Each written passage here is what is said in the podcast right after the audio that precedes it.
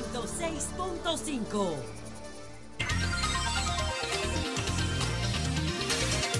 Seis minutos. Buenos días, dominicanos, dominicanas, ciudadanos, ciudadanas del mundo. Julio Martínez Pozo, los comentarios de los temas más importantes en el programa de mayor influencia de la radio y la televisión nacionales. Entonces, señores, en este lunes 19 de diciembre del año 2022, buenos días a todo el equipo del Sol de la Mañana, la audiencia de Sol, la de Telefuturo Canal 23 y las personas que siguen nuestros contenidos a través de las plataformas sociales. Hoy estamos conmemorando el 57 aniversario de la batalla del Hotel Matún. Estamos hablando de un enfrentamiento eh, considerado como el último de lo que fue la llamada revolución de, de, de, abril o la revuelta de abril del año de 1965. El coronel eh, Francisco Alberto Camaño, eh, el jefe de los constitucionalistas, eh, pues había acudido a Santiago de los Caballeros con parte de su equipo, de su comando militar, para rendir homenaje al coronel Rafael Tomás Fernández Domínguez. Esa era la razón eh, por la que habían viajado a Santiago y entonces fueron emboscados ahí en el Hotel Matún en una batalla que se prolongó durante todo el día eh, y que eh, pues eh, provocó la muerte de tres constitucionalistas y también por la otra parte heridos. Así es que conmemoramos este 57 aniversario en el día de hoy de la batalla del Hotel Matún. Pero también estamos tristes por eh, enterarnos de la noticia de la partida de un amigo muy querido. Me refiero al doctor José Silié Ruiz, un destacadísimo eh, neurólogo dominicano, eh, Premio Nacional de Medicina en el año 2019, gran maestro de la medicina en la República eh, Dominicana, un escritor, eh, articulista, y un hombre muy agradable en el trato, en, la conversación, una persona muy, muy solidaria.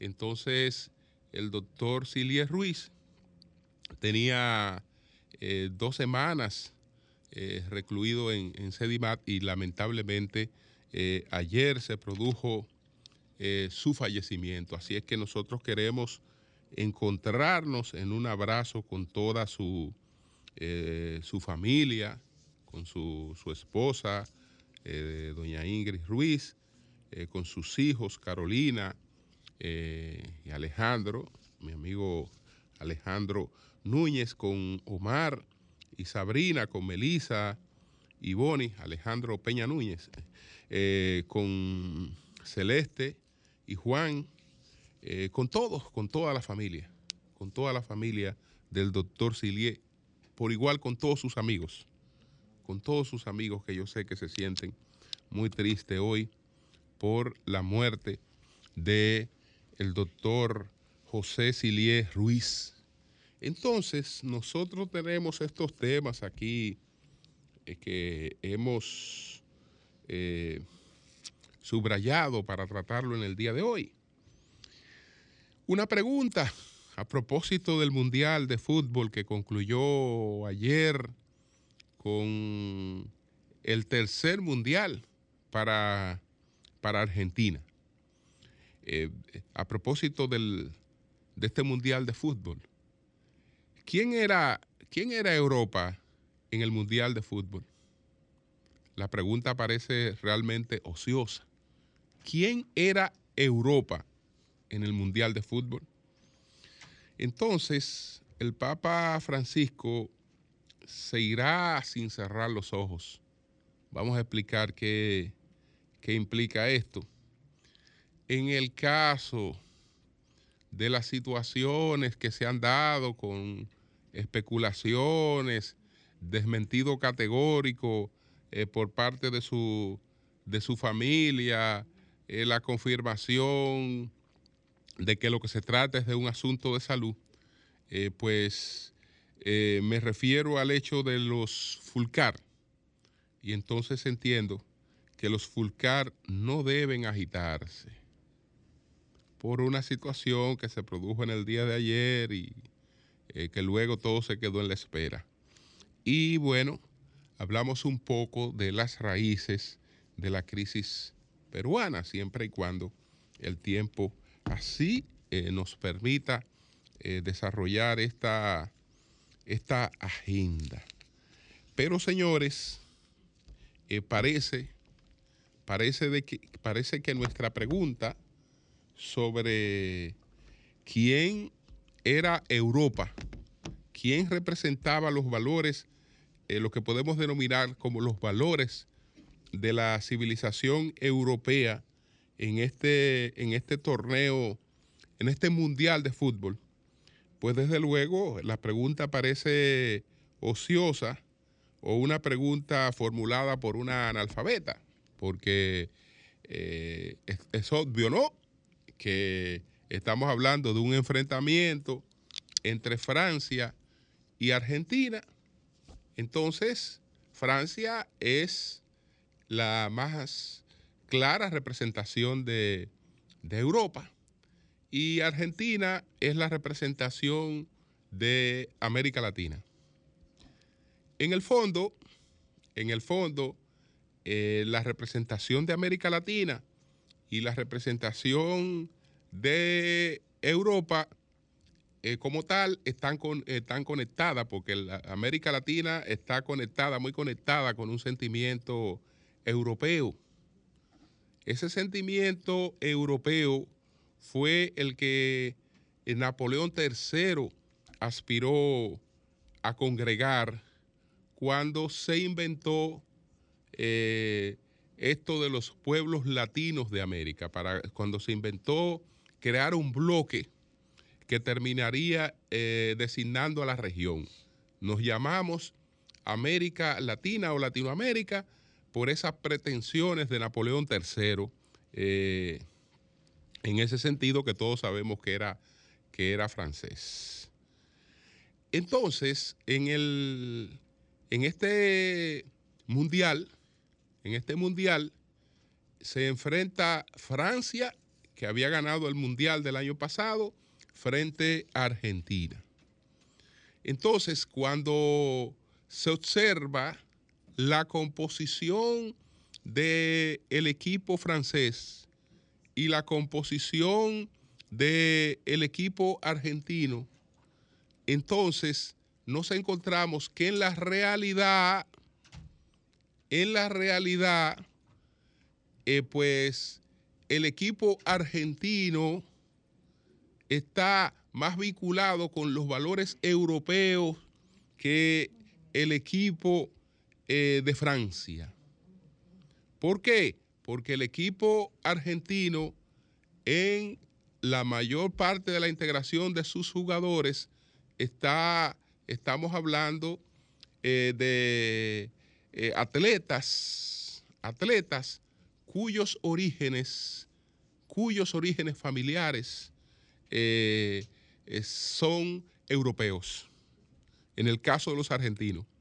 Y en el caso de los franceses, del, equipo de Francia, la mayor parte de sus jugadores, sus orígenes eran africanos. Entonces ahí teníamos esa, teníamos esa paradoja, teníamos esa paradoja a África jugando eh, en representación de Francia y a Argentina, que eran los latinoamericanos, pero latinoamericanos de orígenes europeos.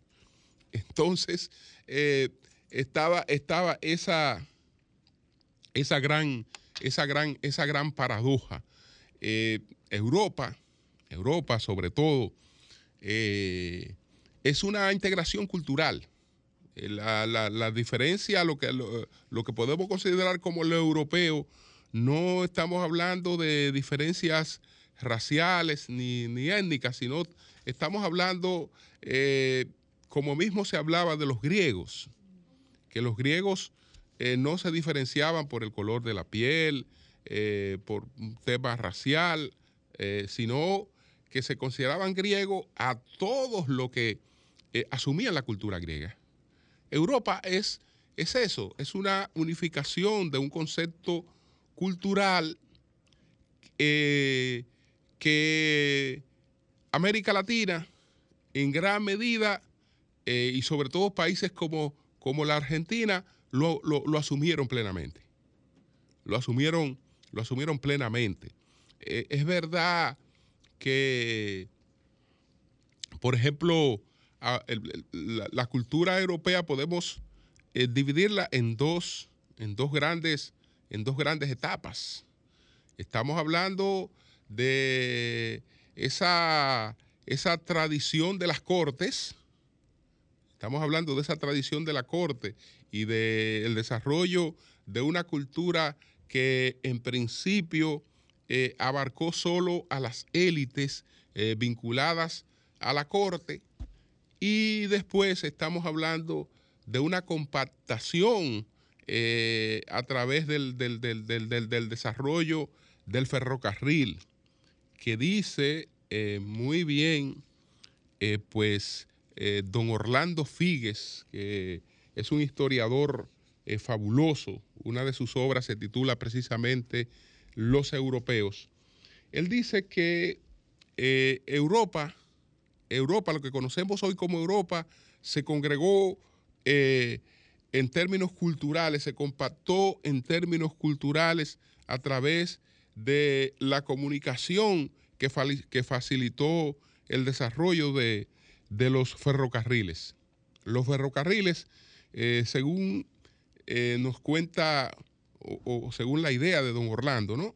Dice don Orlando Figues que los ferrocarriles revolucionaron el sentido europeo del espacio y del tiempo. Entonces, él dice, entre otras cosas, lo siguiente. Él dice, entre otras cosas, lo siguiente. Él dice que realmente eh, en torno al 1900, en todo el continente se estuvieron leyendo, que esto fue lo que hizo Europa, se estuvieron leyendo los mismos libros haciendo reproducciones de los mismos cuadros, tocando la misma música en los hogares o escuchándola en la sala de conciertos e interpretando eh, eh, eh, e interpretando las mismas óperas en todos los teatros más importantes de Europa, cosa que también ocurría en Argentina. Entonces, el continente, él dice, en el continente había existido una cultura internacional entre las élites, eh, al menos desde el Renacimiento.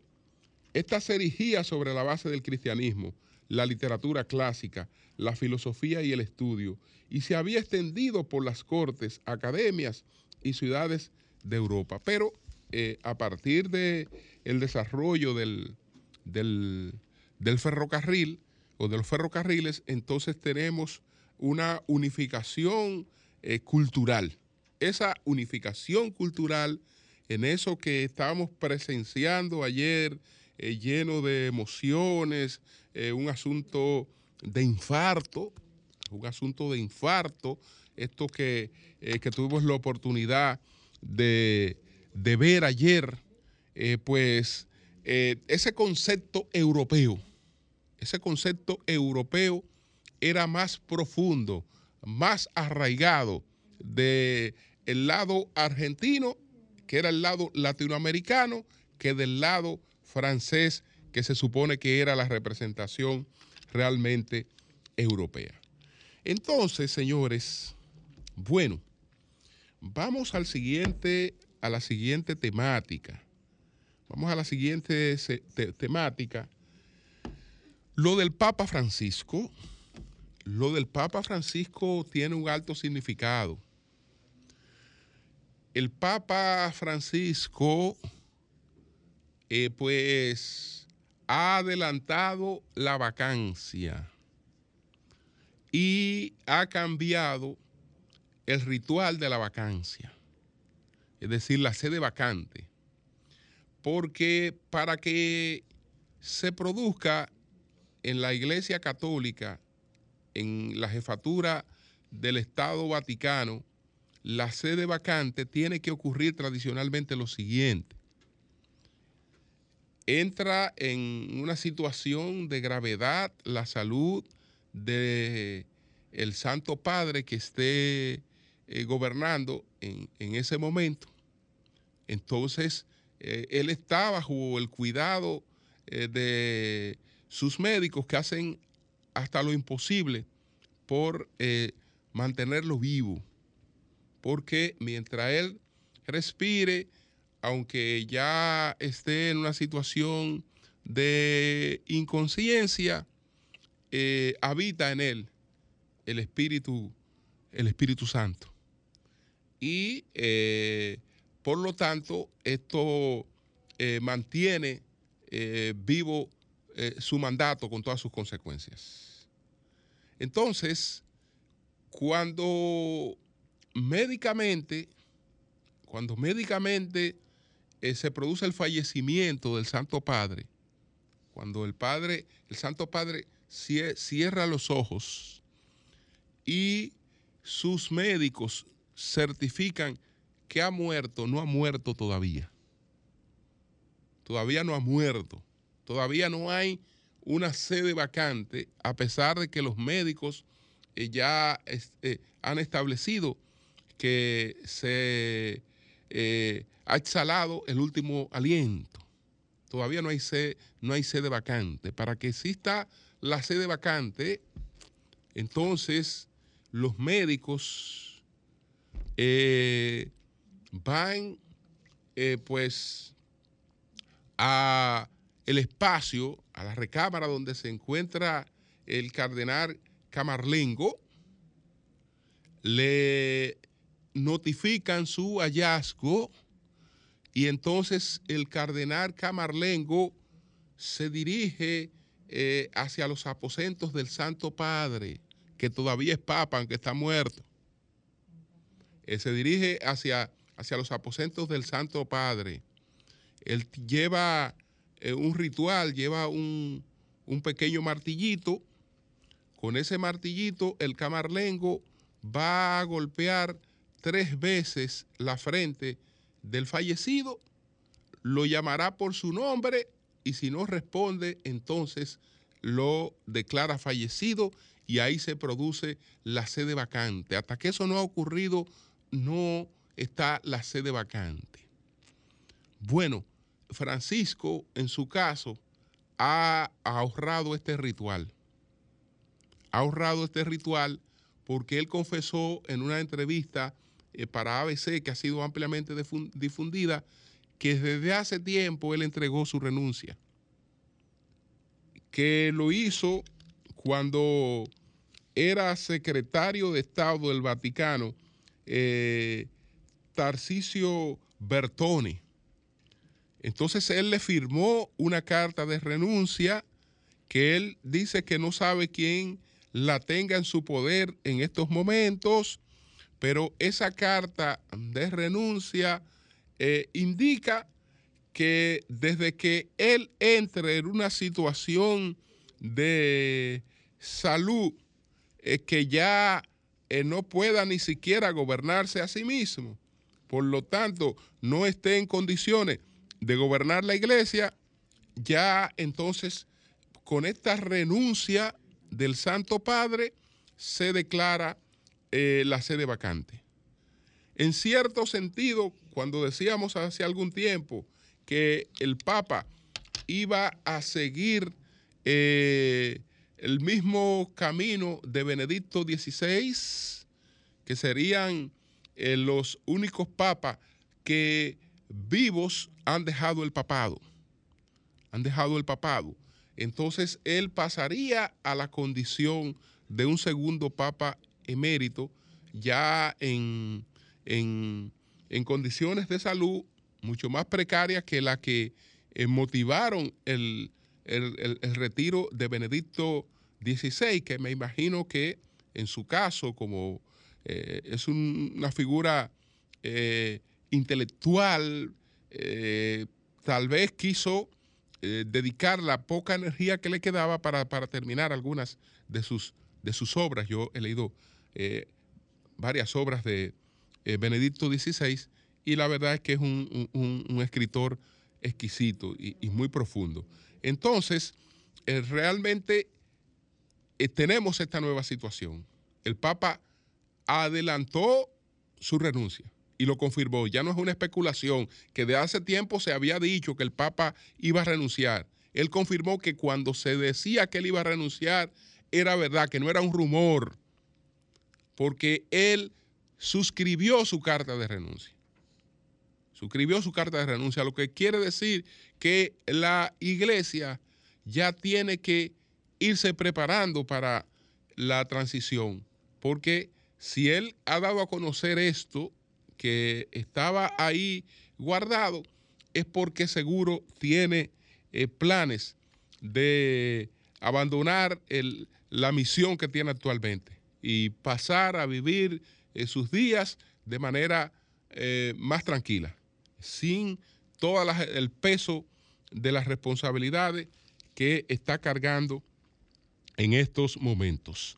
Entonces, señores, nosotros continuamos con otros temas. Entonces, vamos al caso de los Fulcar.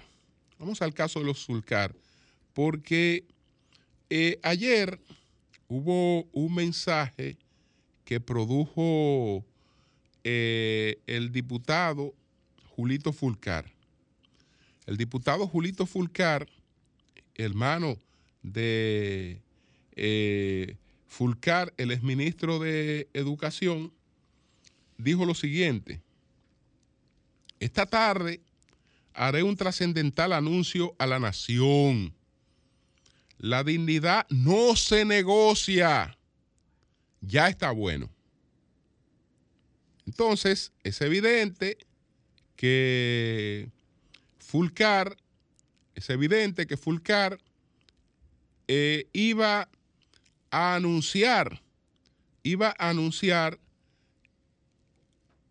algún reclamo judicial para las personas que han estado emitiendo comentarios sobre las supuestas negociaciones o las supuestas conversaciones que habría tenido Roberto Fulcar en los Estados Unidos con autoridades americanas.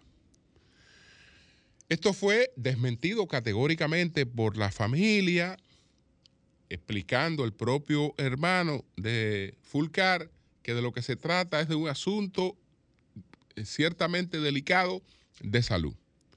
Y decíamos, eh, pues, cuando se produjo esa situación que eh, coincidíamos con la versión que ofreció la familia, porque en otras instancias se nos ha asegurado que es falso de toda falsedad lo que se ha difundido en el sentido de que se han producido estas conversaciones y que se han mencionado nombres.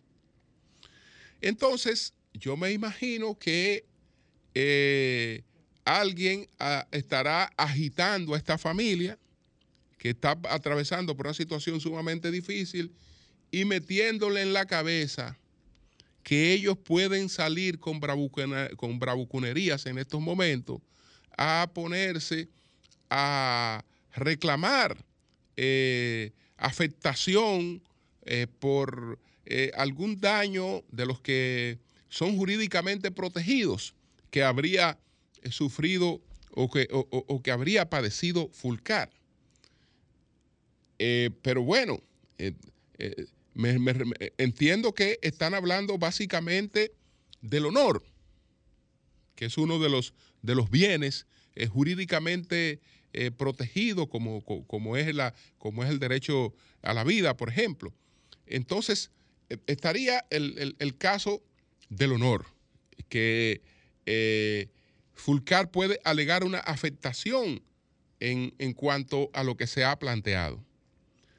El caso es que ahí hay muchas complicaciones, porque primero se habla de una persona que en el estado de salud en el que se encuentra en estos momentos no está, no está en condiciones de ponerse eh, a demandar a nadie.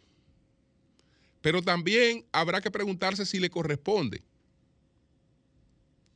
Porque no lo puede hacer a través de interpósita persona. Es decir, eh, un daño jurídicamente protegido del señor Fulcar no lo puede reclamar su hermano, no lo puede reclamar un hijo, él está vivo.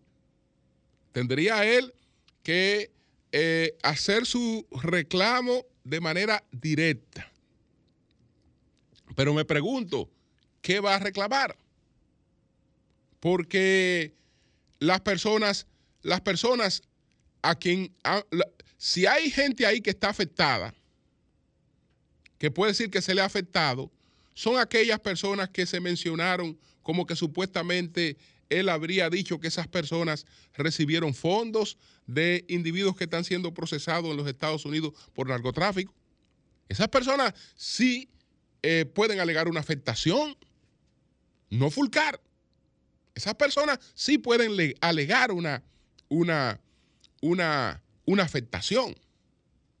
Entonces, eh, a mí me parece que si el asunto venía por ahí, porque me supongo que por ahí, porque cuando, cuando él está diciendo que se acabó el relajo, que con la dignidad, etcétera, él no va a salir a batirse en un duelo con nadie.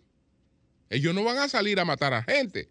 Ellos van a buscar los canales eh, adecuados, los canales eh, que, que la, la civilización pone a su alcance para tratar de reclamar el daño los daños y, perjuicios producidos a, ese bien jurídicamente protegido que supuestamente ha sido afectado.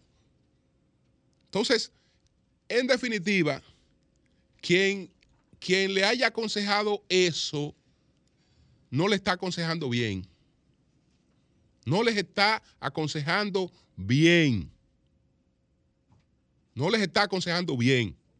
Porque a él no se le ha afectado en ese sentido, porque nadie se ha inventado, nadie se ha inventado vínculos que por lo menos en la parte política no hayan sido eh, claramente conocidos.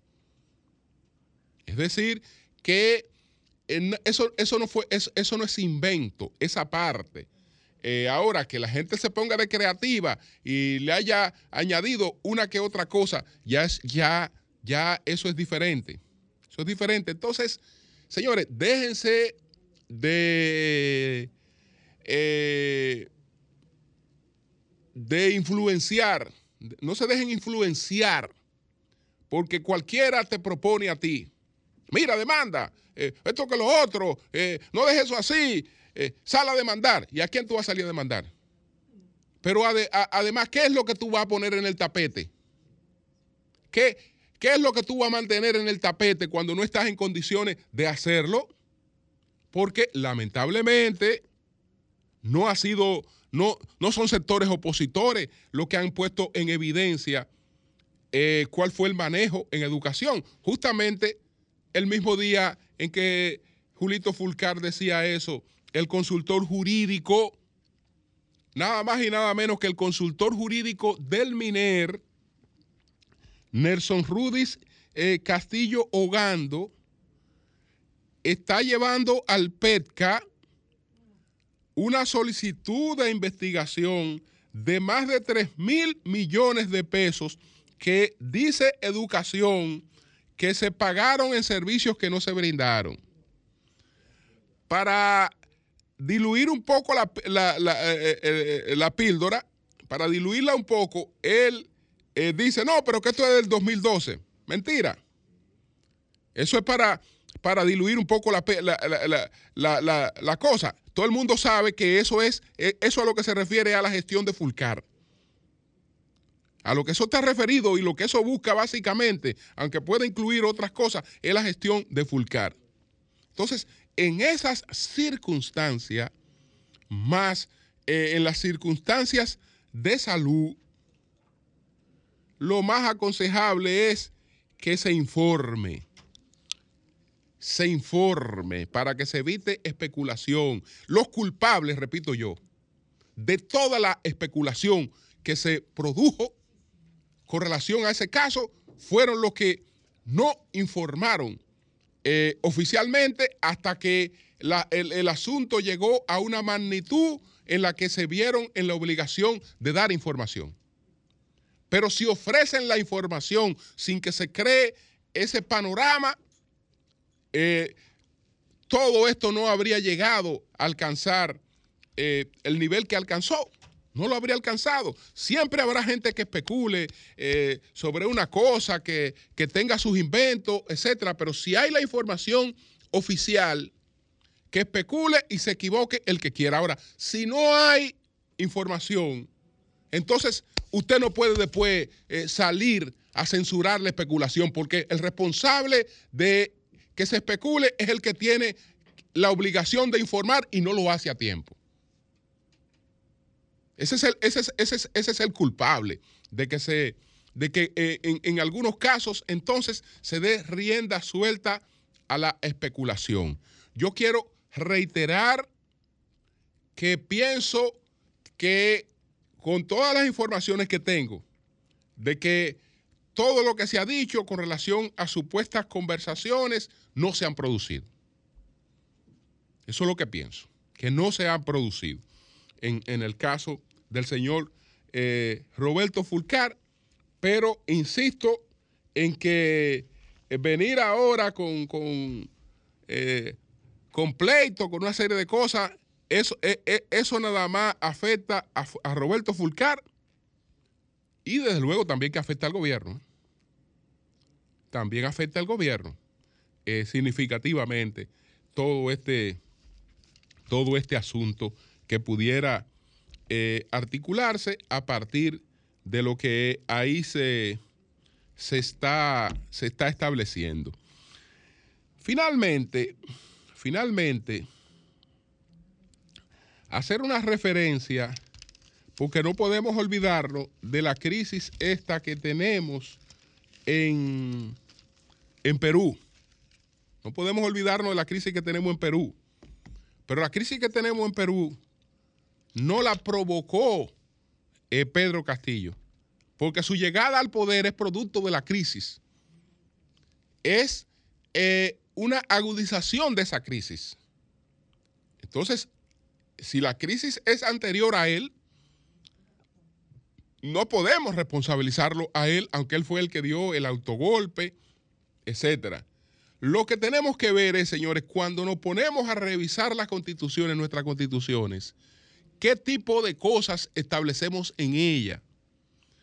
¿A qué sociedades no queremos parecer sin tener las condiciones para eh, emular a esas sociedades? Cuando vemos y tratamos de buscar un poco los orígenes de esa crisis, evidentemente que tenemos que pensar en la reforma constitucional aprista de 1979. Esa, esa reforma tuvo un elemento importante, que fue el elemento de la integración. Porque hasta el año de 1979, hasta el año de 1979, en, en el Perú, para ejercer el derecho al voto, había que saber leer y escribir, porque estaba prohibido el voto de las personas analfabetas. Estaba prohibido. Con esa reforma se permitió el voto de los analfabetos. Entonces, esa parte podemos decir que es integradora, pero eh, se crearon una serie de figuras. Primero, se le permite al presidente, después que al presidente le han, rechazado tres veces un proyecto, por ejemplo, de presupuesto, si tres consejos de gobierno han enviado un proyecto al Congreso peruano y el Congreso peruano lo rechaza, la constitución le faculta al presidente para la anulación del Congreso. Pero el, el, presidente puede anular el Congreso, pero el Congreso tiene la facultad de crear la vacancia, de producir la vacancia, si el presidente incurre en violaciones constitucionales. El Congreso tiene la potestad de de crear la vacancia. Pero además de que está la potestad, entonces jueces y fiscales tienen un ámbito de actuación que pueden sacar a un presidente de su despacho a la cárcel, como en el caso, por ejemplo, de Pedro Castillo, que se da la misma situación de la que nos hemos quejado en la República Dominicana. Este hombre está acusado de haber conspirado contra la Constitución, de haber violado la Constitución. Bueno, eh, él podrá llevar sus alegatos ante un tercero imparcial. Eh, tal vez se deben tomar algunas previsiones con relación al, señor Castillo, pero al señor Castillo le han cantado 18 meses de cárcel. Sin que, sin que se haya juzgado si él es culpable o inocente, ya le han cantado 18 meses de cárcel lo han destituido de la presidencia. Entonces, crear una constitución que da la posibilidad que cualquiera la interprete a esos extremos o que jueces y fiscales sin eh, seguir un debido proceso, sin, seguir un debido proceso, sin ejercer una serie de garantías, tengan las manos libres para actuar, es lo que tiene a esa sociedad eh, con las patas para arriba. Donde no ha aparecido un solo presidente que no, que no, que no haya sido perseguido, judicializado. No hay un solo.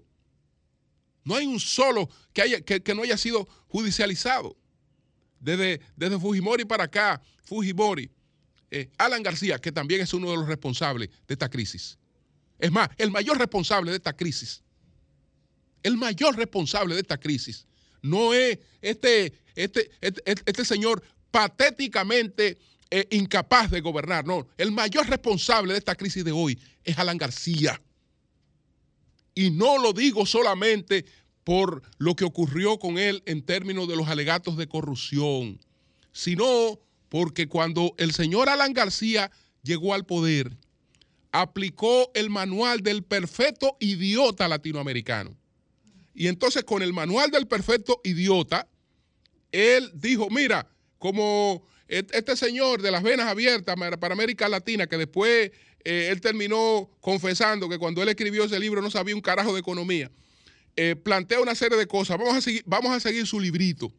Y entonces, eh, ¿qué, pasó, qué, pasó, con este librito? Él dijo, la deuda, la deuda externa, esa deuda externa, yo la voy a manejar como, como entienda.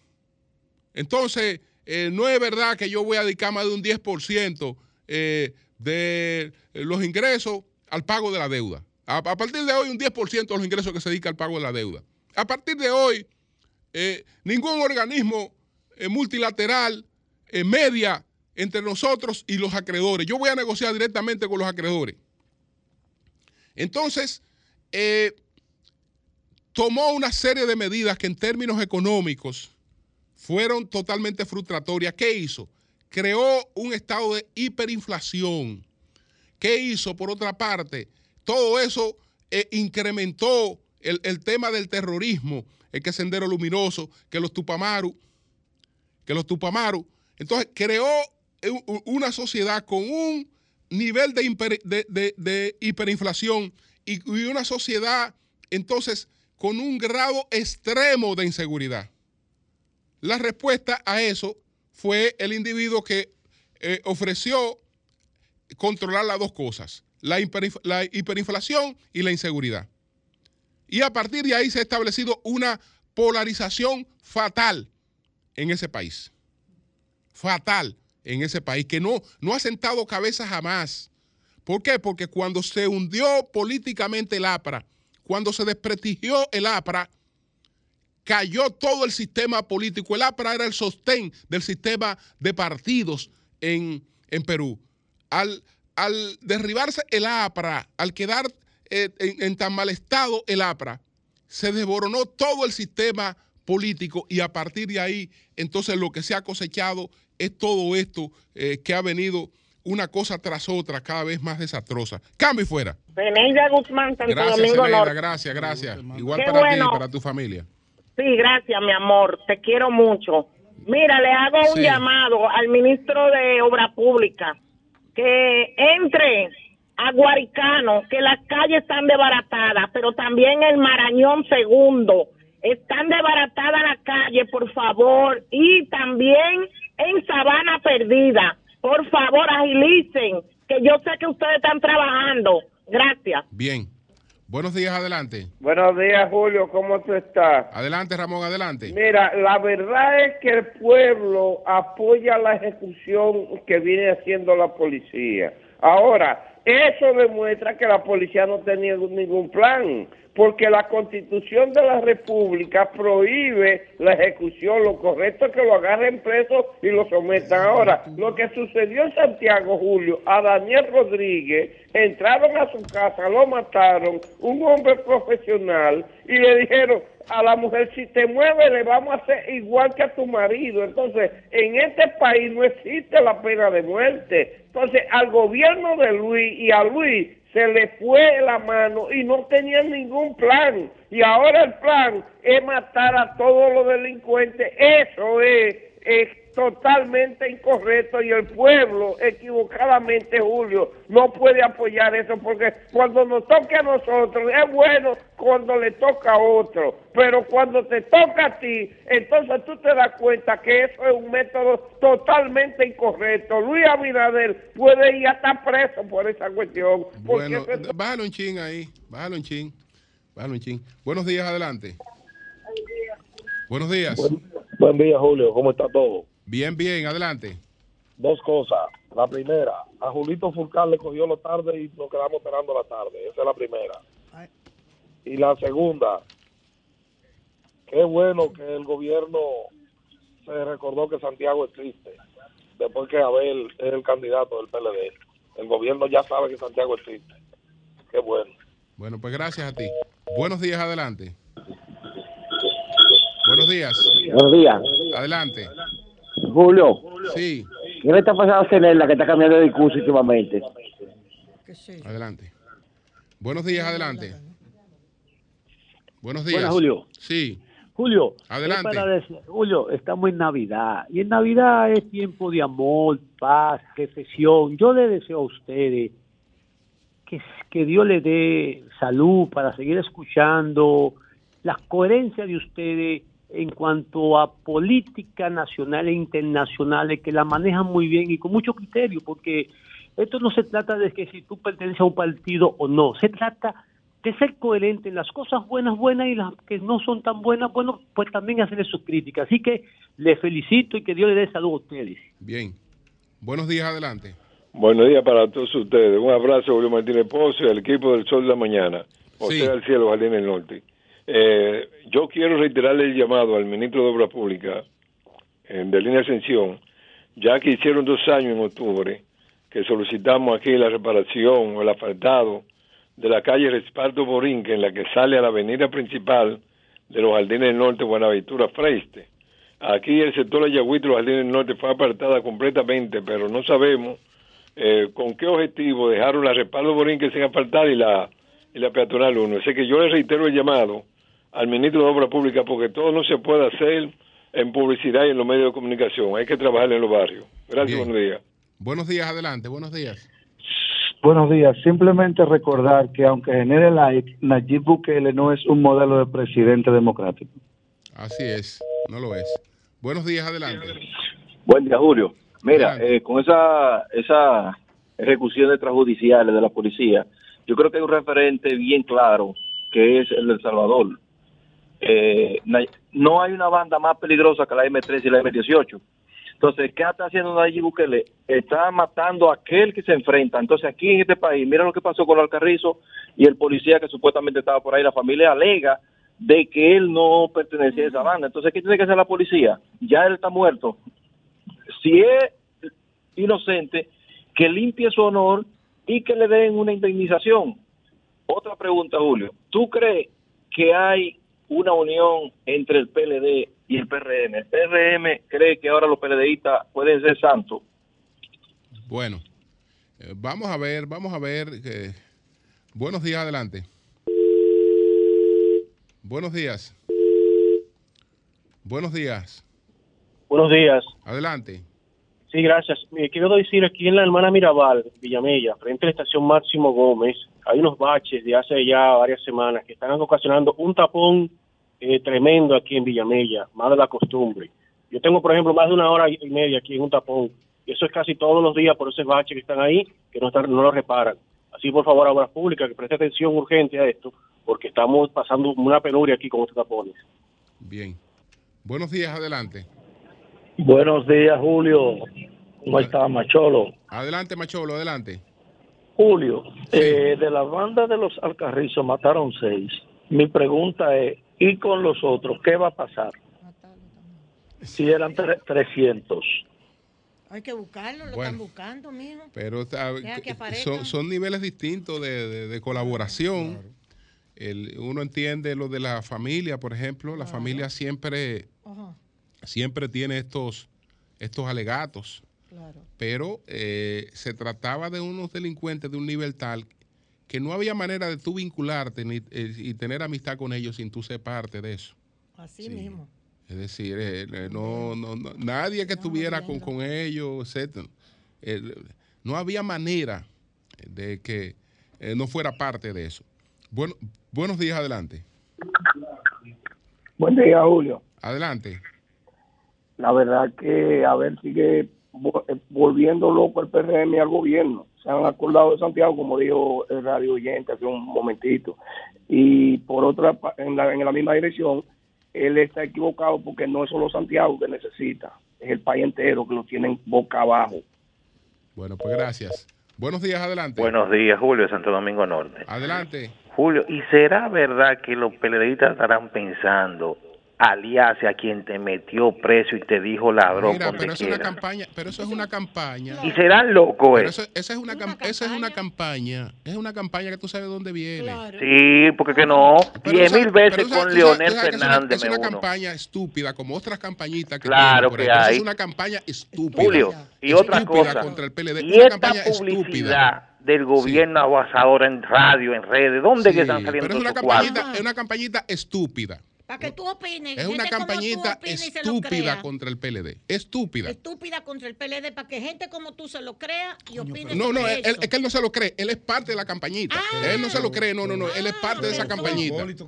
Pero es una campañita, pero, pero, quien está reproduciendo es una campañita, eh, eh, una campañita estúpida, no, la campañita no es del PRM, una campañita estúpida.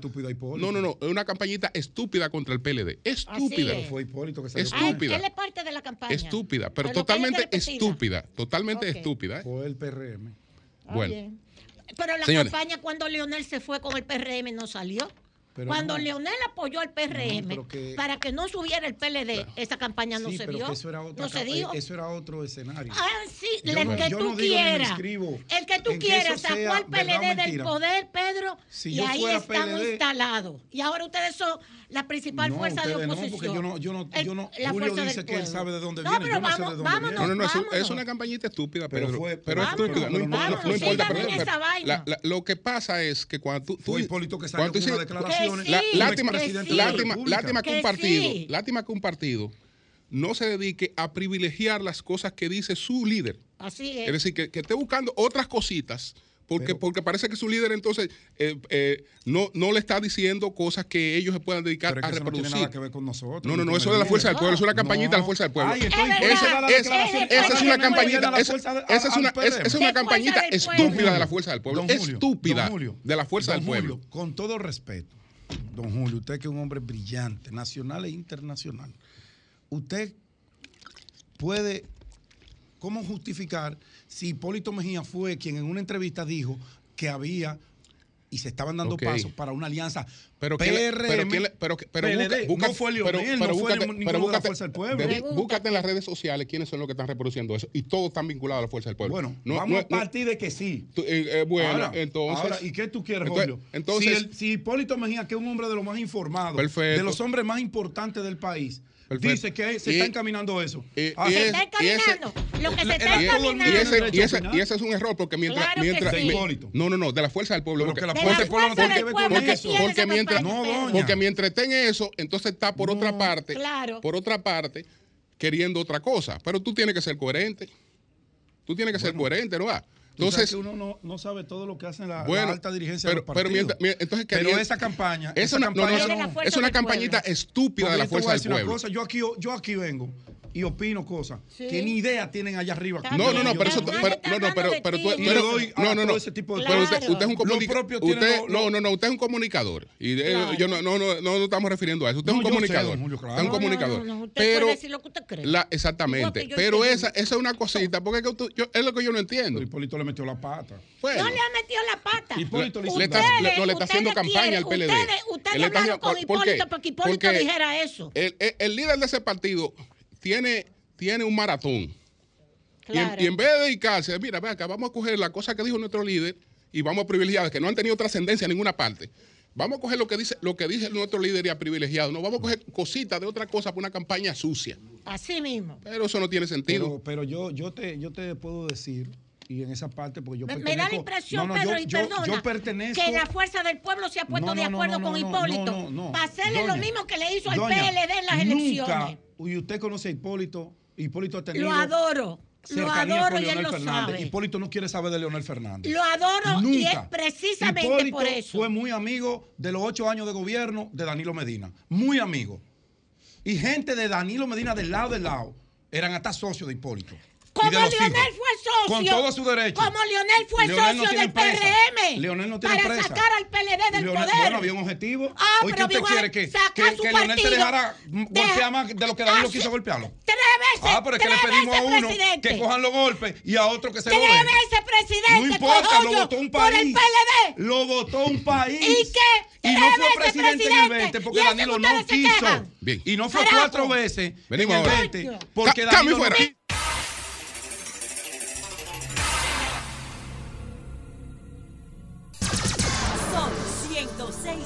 8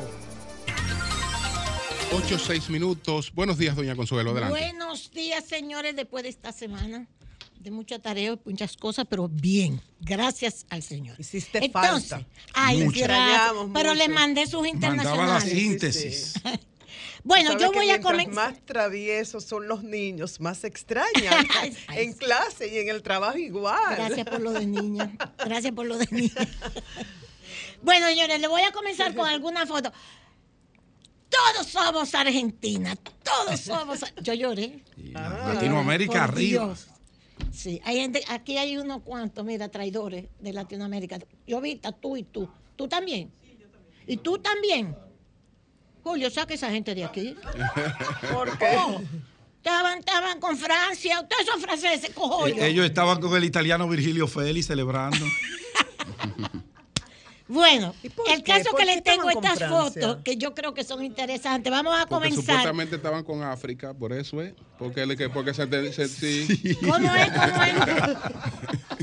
Porque no era, no era con Francia, era con África. Era- bueno, el caso es que viene, miren, miren estas, estas fotografías son de la prensa. Usted sabe que ese que está ahí es Elon Musk, que está en Qatar el domingo, ayer. Elon Musk estaba en Qatar. Mucho gusto, señor Elon Musk. Ahí estaba también. Ese que está al- en- en- del lado derecho de Elon Musk, a la derecha, ese es el esposo de Ivanka Trump, que también estaba en Qatar. Estas son fotos del New- Washington Post, del New York Times. ¿Eh? Mira, Jared, ese es Jared. Ese es el, el, el- el- el esposo de Ivanka Trump. Y ahí hay un grupo también. Pero en el centro, en Qatar, Elon Musk, que tiene muchos problemas. ¿eh? Está haciendo una encuesta, dice la prensa hoy, para saber si se queda en Twitter como cabeza, como CEO, o si se va de Twitter. Porque hay una cantidad, hay una cantidad de quejas con respecto a él, que sacó los periodistas, que volvió y los entró, que dice esto, que dice lo otro. Tiene una situación personal muy difícil, está haciendo una encuesta preguntándole a las personas que usan Twitter, ¿me voy o me quedo? ¿Ok? Eso es Elon Musk. Pero por otro lado, nosotros tenemos también, les quería mostrar, déjame buscar, Jovita, que tenemos estas fotos que simplemente para que ustedes vayan viendo lo, lo que está sucediendo con respecto a todo esto. Y tenemos también otra foto que yo quisiera compartir con ustedes. Mírala ahí. Dice, Elon Musk pregunta a los usuarios en un sondeo vinculante si debe dimitir como director ejecutivo de Twitter. Ahí está otro de las, de las internacionales más importantes, este del periódico El País Español. Porque es que tiene una situación muy difícil. Seguimos con otra foto, ya esta también del país. Y aquí sí quiero detenerme dos segundos. Señores, lo que está sucediendo, lo que está sucediendo con el señor Sam FTX, porque así es que más o menos se le conoce, Sam FTX Fright, es terrible. De un apartamento, dice el Washington Post, de 30 millones de dólares en Bahamas, Sam está en una cárcel llena de ratas sin agua. Eso es en Barbados que está. Sin agua, sin electricidad, todo sucio y asqueroso. Está prisionero en esa cárcel. Está buscando una fianza, sus abogados, por supuesto. No se sabe si se la van a dar. De todas maneras, este señor Bankman Fried, el mantequilla de allá, que es border, él es el border de allá, ¿verdad? Tiene un juicio por extradición que comienza el 8 de febrero por extradición. Él dice que si lo extraditan, si no le dan la fianza y lo extraditan, porque él está dispuesto a comenzar la música decía así mismo el Washington Post. Está listo para enfrentar la música, pero indudablemente que el tipo vivía en ese súper condominio de lujo con sus amigos, dice el Washington Post, drogas, otras cosas sexuales, gastando el dinero de todos los imbéciles que le depositaron en su agencia de Bitcoin. ¿Ok? Y ahora está hasta con un saco, se lo llevaron preso con un saco al franelú. Que eso, esa es la paradoja más grande, la ironía más grande. Tenía un saco puesto cuando se lo llevaban preso. Yo hasta le mandé las fotos a ustedes. Esto es algo terrible. Porque hay un análisis también hoy de lo que le está sucediendo a este muchacho, que usted lo puede encontrar en la prensa norteamericana, tanto en el Washington Post como en el New York Times y todos los periódicos. En el país también hay una descripción de la cárcel donde está. Pero hay uno, un artículo que el Washington Post publicó ayer, que yo quisiera recomendárselo. ¿Cuánto tiempo? Esto es una opinión de un articulista. ¿Cuánto tiempo hasta que la gente deje de caer en la exageración del fundador? Estos super genios del fundador es estos super genios. Elon Musk, Sam, el otro, Bezos. ¿En ¿Cuánto tiempo pasa hasta que la gente deja de caer en la exageración de estos super genios? Y mire en lo que termina. Miren lo que les puede pasar. Entonces, un artículo muy interesante del Washington Post de ayer domingo. Cuando gente como Matt Damon, el artista, promocionaba a FTX y a Sam, cuando un futbolista, el futbolista, uno de los futbolistas más famosos, era futbolista o de básquetbol, no sé exactamente, ustedes sabrán más que yo de eso, que, que lo promocionaban. Matt Damon decía, el Bitcoin es para la gente inteligente y brava. Y le hacía el anuncio. Y el otro también. Y ahora toda esa gente dice, el Washington Post, en este análisis, que los que más van a sufrir, los que más van a perder, son los que invirtieron medianamente, negros, con trabajo, que vendieron la casa para invertir esos 600 mil dólares que tenían, blancos también, una casita que vendieron, o su casa, su hogar, para invertirlo con mantequilla, allá, el border de allá. Y que toda esa gente se ha quedado ya en el aire. Los grandes, los grandes, tenían otra forma de defenderse. Pero estos medianos y pequeños, igualitos que el mantequilla de aquí, se los ha llevado el diablo. Es un análisis muy interesante de cuándo vamos a entender estos supergenios que nos presenta la tecnología y la... Cuando en el fondo tú puedes tener la tecnología que tenga, es un problema ético, de controles, de, de que tú tengas, que tú tengas el control, el control, las autoridades tengan el control de lo que se está haciendo con el dinero de los otros. Ah, no, no queremos los bancos, porque el Bitcoin te elimina toda la banca. Coge banca ahora. Muy interesante ese artículo del Washington Post, que se los recomendamos para cuando, que usted coja cabeza si quiere. En el Perú, México le otorgó asilo político a la familia de Pedro Castillo. No ha salido, pero está en toda la prensa internacional. A la familia, ¿no? A, la familia. A él le dictaron 18 meses. 18 meses en la misma prisión de Fujimori. Coño, un, exceso judicial sin precedentes. el caso es que México sí le dio asilo político, le brindó, le otorgó asilo político a la familia de Pedro Castillo. Aquí hay un dato que quisiera compartirlo con ustedes. Dice, búscame los FTX de la, de la mansión de lujo a una cárcel llena de ratas. Son tres fotos, una al lado de otra, Jovita, del periódico El País. La caída del joven rey de las criptomonedas. Ahí está. El fiasco de FTX alienta la desconfianza hacia grandes plataformas de criptomonedas como Binance y Coinbase. De Lehman Brothers, de Lehman Brothers en el 2008, la caída de Lehman Brothers, a FTX, un repaso a los mayores escándalos financieros de los Estados Unidos. Todo eso usted lo puede encontrar en el periódico también, El País. Canadá asume liderazgo frente a las eventuales medidas por crisis en Haití. Esto es importantísimo. ¿eh? Esto sale en el periódico El Día nuestro aquí. No se lo pierdan.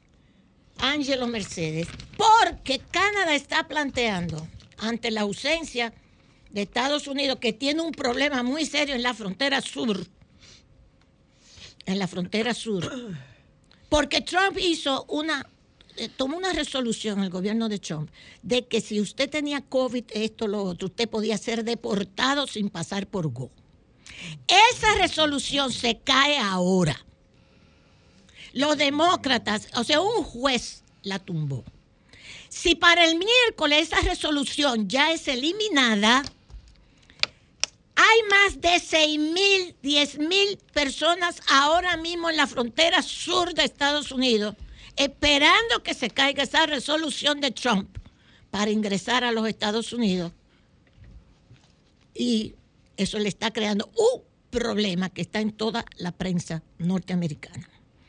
Entonces, Canadá, dice esta información, ha asumido el protagonismo en la comunidad internacional ante las alternativas para ayudar a Haití a enfrentar la crisis política y humanitaria derivada del control que sobre ese país tienen violentas pandillas. Esto es una información de F. Acuérdense que yo les digo que siempre le tenemos o información para que usted pueda buscarla o una opinión, que es cuando ya yo hago el análisis que yo entiendo prudente. Pero en estos casos me interesa dar la información. ¿Por qué? La idea general es que la misión no sea considerada como intervención militar, sino como una asistencia humanitaria.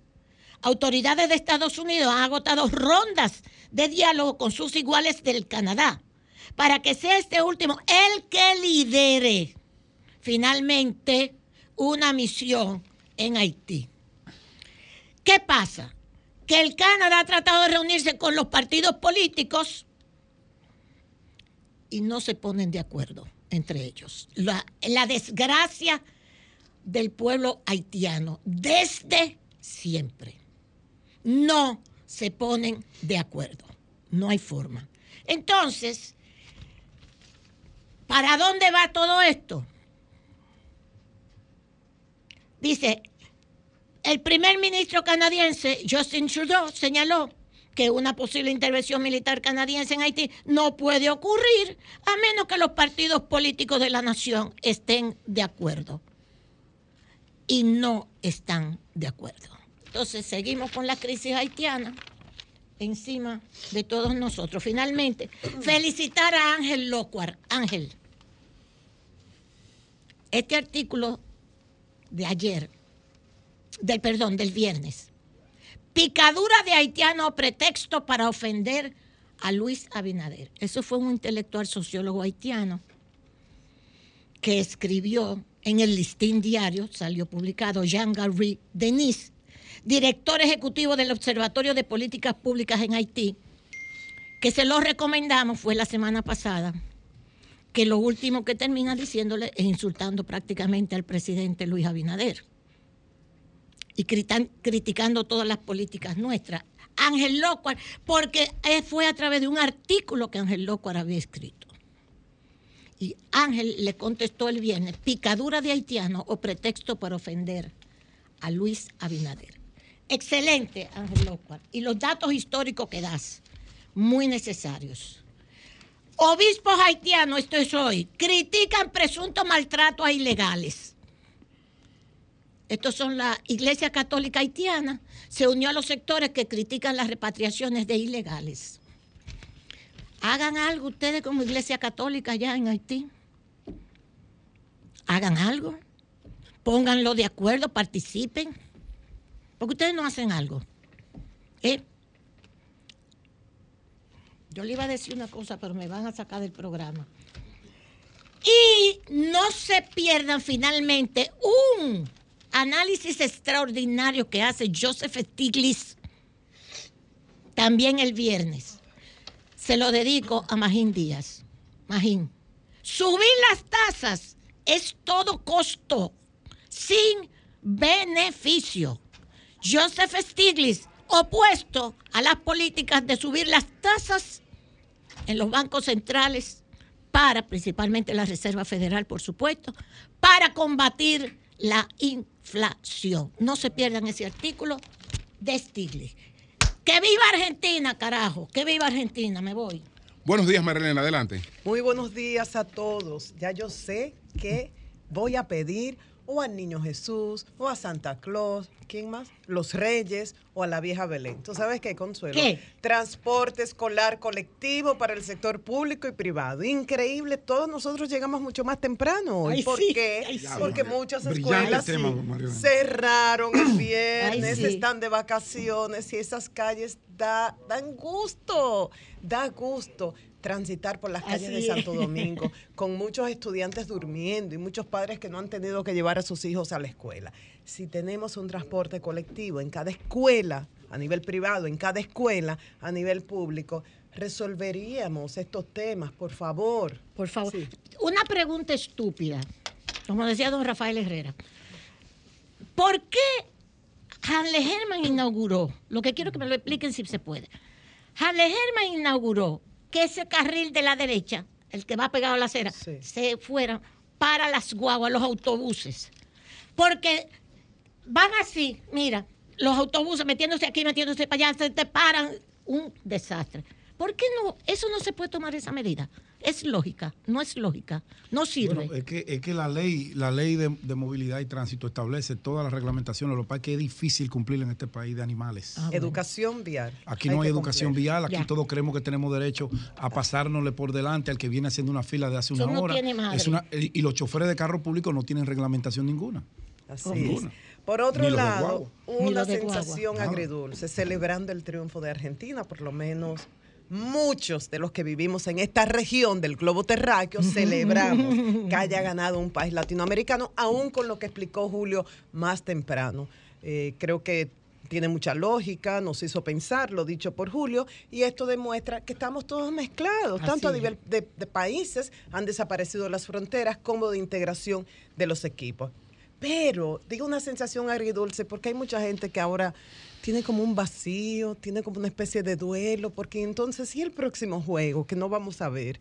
Y esa emoción. La nostalgia. Y este- o sea, y la gente se ha quedado sin esa emoción de la que ha hablado mucho José La Luz del fútbol. En medio de esta celebración por el triunfo de Argentina, que me perdonen los franceses o los que estaban apostando por el triunfo del equipo francés, yo creo que entre muchos dominicanos y personas residentes acá, o sea, hay extranjeros que viven acá y aman este país como si fuera suyo, ha habido una, una sensación, un sentimiento de gratitud hacia Bauer.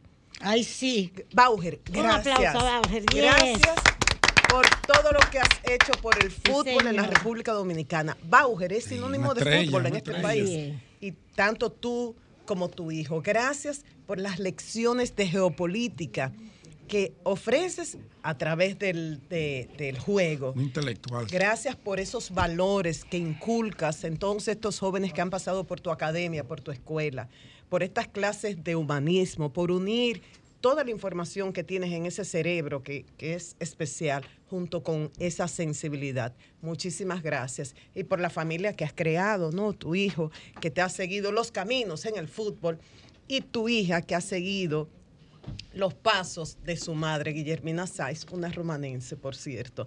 Y muy lindo lo que escribió su hijo, Jorge Ay, sí. Allen Bauer, que decía, lo vuelvo a repetir mil veces, Ay, sí. mi papá es mi ídolo, verlo llorar tras Argentina ganar el Mundial no tiene precio. Vino a trabajar enfermo, pero el fútbol lo puede todo. Bello. Por otro lado, una de las fases descritas por los expertos en duelo de este proceso es la negación. Y creo que a todos nos pasó cuando nos dijeron que murió el doctor Ay, José sí. Silí. Es que no, es que no, no puede ser. Es que lo vimos hace dos o tres semanas lleno de vida, 72 años. Un excelente neurólogo, amaba el cerebro, le contagiaba a uno con esa pasión. El cerebro era un espacio para él sagrado. Excelente científico, neurólogo, escritor, educador, eh, comunicador, enseñaba tanto, tenía tanto que aportar a este país y, y todavía uno pensaba que iba a seguir aportando. Y nada, tenía 15 días en Sedimat. Él, él- él nunca vino aquí. Sí, claro que sí, claro que sí. Claro que sí. Y él tenía... Neurólogo, hablar del cerebro, vino aquí. Sí, sí, claro, que sí, claro que sí. Claro que sí. Él tenía una columna en el periódico hoy Y, brillante. y varios programas, Brillante. creo que aquí también tenía un programa. Tipo extraordinario. Excelente, nos Una sorprendió. pluma prodigiosa. Su muerte, los restos serán expuestos en el día de hoy en la funeraria Blandino y mañana será su sepelio. Entonces, lo que queda siempre cuando muere alguien así, mantener vivo su Ay, legado. sí, ay, sí. Y un gran abrazo de solidaridad para toda la familia y sus amigos, su familia extendida. Por otro lado, Jovita, vamos a ver estas imágenes porque yo creo que son casi exclusivas de Sol de la Mañana. Muy poca gente tiene estas imágenes. Felicitar a esta unidad de la Fuerza Aérea Dominicana que junto al Ministerio de Medio Ambiente y en coordinación con el teniente coronel Iván Gómez, rescataron a un lesionado en el Pico Duarte. Ay, Imagínense, Emil Vega, ese reconocido chef que participó en la serie Masterchef, estaba eh, participando junto a un equipo de una filmación que se estaba realizando en el Pico Duarte. Era el quinto día de la expedición. Él, él sufrió una lesión en la zona lumbar en compartición, dos mil y pico de metros. Ya ustedes saben la altura. Entonces, desde ayer temprano, Iván Gómez, que es un montañista profesional, fue de los que subió al Everest junto a Karim Mella, dominicano que reside en Nueva York, junto a Federico Jovine, que aunque no llegó a depositar la bandera en el pico, en el punto más alto del Everest, a pocos metros tuvo que devolverse. Federico, el porque- que está aquí en la tarde. Federico Jovine, Sí. sí. Porque, pero ¿Y además. Federico es de ahí? Sí, pero además, mira, mira el acto de valentía. Federico es mi hermano. ¿Qué pasó con Federico Jovine? Que el equipo se le dañó. Podemos seguir poniendo las imágenes, eh, Jovita, para, mientras yo voy hablando, para Qué ir viendo todo. Se le dañó el equipo, se estaba quedando sin oxígeno y él tenía dos opciones. Una, llegar hasta el, hasta el último punto, aparecer en las fotos con la bandera dominicana y perder la vida por falta de oxígeno o devolverse con ese dolor de que a pocos metros, o sea, no lo pudo lograr. Y él inteligentemente tomó esa decisión. Todo eso está plasmado en un libro bellísimo con unas fotografías excelentes que hace. Pero bueno, esto es un incidental. desayunarse Iván Gómez. Eh, llegó al Everest, es empresario turístico, es ecologista, ha llevado a cabo todo un programa de rescate en el Pico Duarte y ayer desde temprano estaba haciendo las gestiones para buscar en principio una aeroambulancia, luego hizo las gestiones porque él es oficial del ejército, como decía, además dirige la Policía Municipal de la Alcaldía del Distrito Nacional y logró este escuadrón de la Fuerza Aérea Dominicana. Primero, Emil Vega fue estabilizado, ¿sí? Que trajeron una flotilla nueva de aeronaves. Ah, eh, sí. La Fuerza Aérea Dominicana la semana pasada. Así es. Entonces, eh, primero él fue estabilizado y medicado, Emil Vega, eh, por el paramédico de la, de la expedición, el paramédico de montaña, y luego fue trasladado aquí a Santo Domingo. Hoy podemos decir, Mm. exitosa misión. Excelente gestión que hizo Iván Gómez, respondió la Fuerza Aérea, respondió Medio Ambiente y este paciente fue trasladado ya al centro médico y ahí será tratado. Ahora bien, mi pregunta es, ¿existe todo un protocolo? ¿Existe un código que agilice, que active un escuadrón de esta naturaleza para rescatar sin pérdida de tiempo un lesionado en las alturas, en las montañas?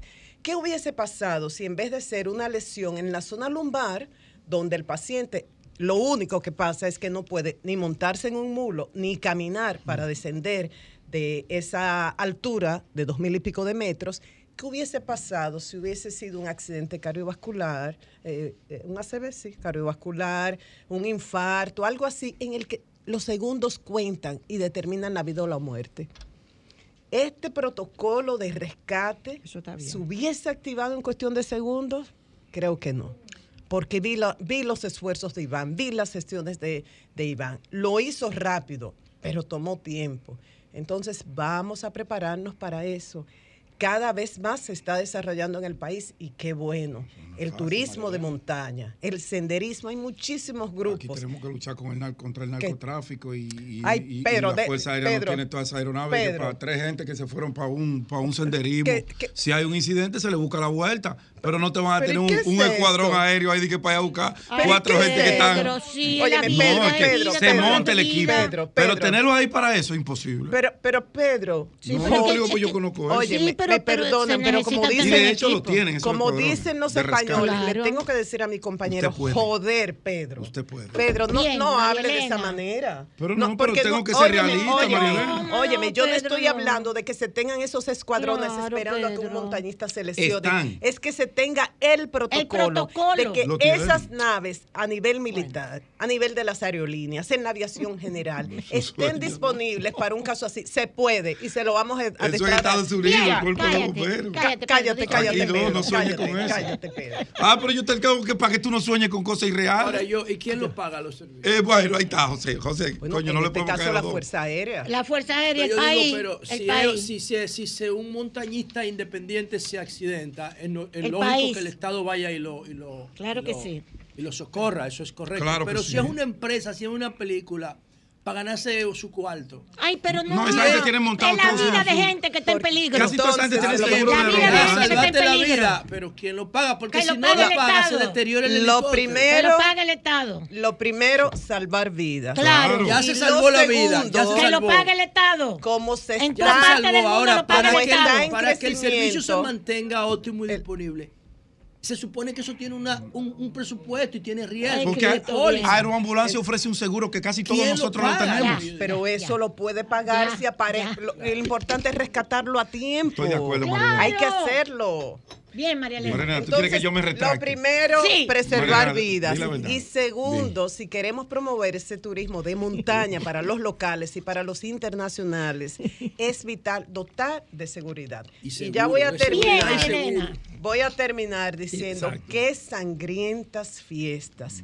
Qué pena. No pasa un día Ay, sí. sin un titular que destaque la muerte de civiles a manos de la policía. Muere hombre que fue embestido por una patrulla en Villajuana. Los caídos a manos de agentes de la policía ya suman 15 en lo que va de diciembre. Diario Libre, hoy lunes 19. Ayer en el Nacional, Policía Nacional mata a dos en tiroteo en que hieren a un mayor y dos rasos. Uno de los muertos en balacera en San Francisco de Macorís era jefe de una banda de narco, informó la policía. Diario Libre del viernes. Los intercambios de disparos causan 12 muertos en 15 días. Esta cifra corresponde a las dos primeras semanas de diciembre. El Nacional jueves, con esto termino, Policía mata a otros dos supuestos delincuentes, uno en Santiago cuando robaba en un supermercado y el otro acusado de asaltar cooperativas en Arenoso, provincia bueno. Duarte. Sí, muy buenos. Entonces, muy buenos muchachos. Esto Mariela, antes es- de que te despida, No, yo no me voy a despedir. Un comandante De- de- general de la Fuerza Aérea, un ex comandante, que dígale a la, a la estimada, apreciada, querida, valiente e inteligente María Elena que esos protocolos están y se activan cuando son requeridos y necesarios. Ah, me parece, ay, qué raro. Pues María Elena tiene razón. No, yo te dije que que sí. innecesario. Pero que no tú querías un helicóptero que para ellos ahí No, esperando no, en Valle Nuevo. el Parado ahí. ¿no, Óyeme, María Elena? óyeme, no manipules Es y no Pedro. distorsiones, que yo no dije eso, Pues eso fue carajo. lo que yo interpreté. No, no dije Usted eso, interpretó carajo. mal. Entonces, termi- Ah, me van a caer las dos. permíteme, permíteme terminar mi O sea, ayúdame. Sí, adelante. Miren, ¿qué es lo que grave ella lo de dijo esto? bien, Hay mucha gente que dice, la policía, la autoridad, tenía que dar una demostración de fuerza porque los delincuentes estaban escalando. Y eso se entiende. Había que ponerle límite. Y tanto el presidente como el director de la policía habían, habían advertido hace unos días que iban a actuar con energía. Ahora bien, ¿qué ocurre? ¿Qué uno percibe? que sin existir la pena de muerte en el país, se está estableciendo la pena de muerte y no por un tribunal, no por un juez, sino por la policía, en primer lugar. En segundo lugar, esto aumenta los niveles de inseguridad y los niveles de terror en el que viven muchos de los residentes en la mayoría de nuestros barrios. ¿Por qué? Porque no solamente hay que cuidarse de la acción de, los delincuentes, no solamente de eso, sino también de esa persecución cuando está la policía siguiendo a estos supuestos delincuentes, asesinos, los que están en el microtráfico, los ladrones, los disparos no tienen brújulas y a veces mueren inocentes que van de camino a su trabajo, de camino a su casa y pierden la vida en estos famosos intercambios de disparos. Ojalá, y, lo más importante, si hoy la policía tiene que matar en esos llamados intercambios de disparos a supuestos delincuentes, es porque todos hemos fallado en las diferentes etapas para combatir la delincuencia. En la etapa de la prevención, en la etapa de la persecución y en la etapa de la sanción. O sea que ojalá que se pueda seguir trabajando en esto sin necesidad de matar en intercambios de disparos, Julio. Cambio fuera.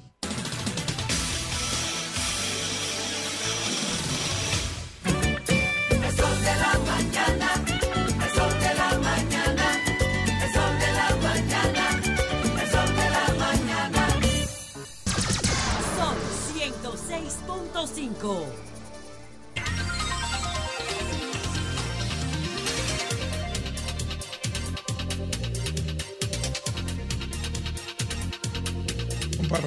Son las 8.43 minutos. Buenos días, José, adelante. Bueno, gracias, Julio. Saludos a todos. Ah, buenos días, feliz inicio de la semana navideña. Esta es la semana navideña. Esta semana, como nosotros asociamos la Navidad al calendario en cuanto a, al- a, la, a la- a la fecha cronológica, que es, el, que es en este caso el 25, no vamos a tener fin de semana largo por Navidad, porque eh, cae sábado el 24 y 25 domingo. O sea, se friqueó. Eso pasa cada siete años. Ah, Los norteamericanos hacen lo siguiente y celebran su acción de gracia el último jueves de cada noviembre.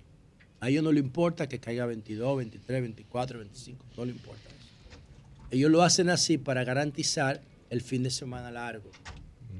Y eso es importante porque nosotros cada siete años perdemos un fin de semana de Navidad. La gente no le para eso. Ayer, que era la actividad del grupo de liderazgo responsable de- del grupo de apoyo, yo estaba en Ágora esperando que la hora para participar en esa actividad. Tenía mucho tiempo que no iba a Ágora.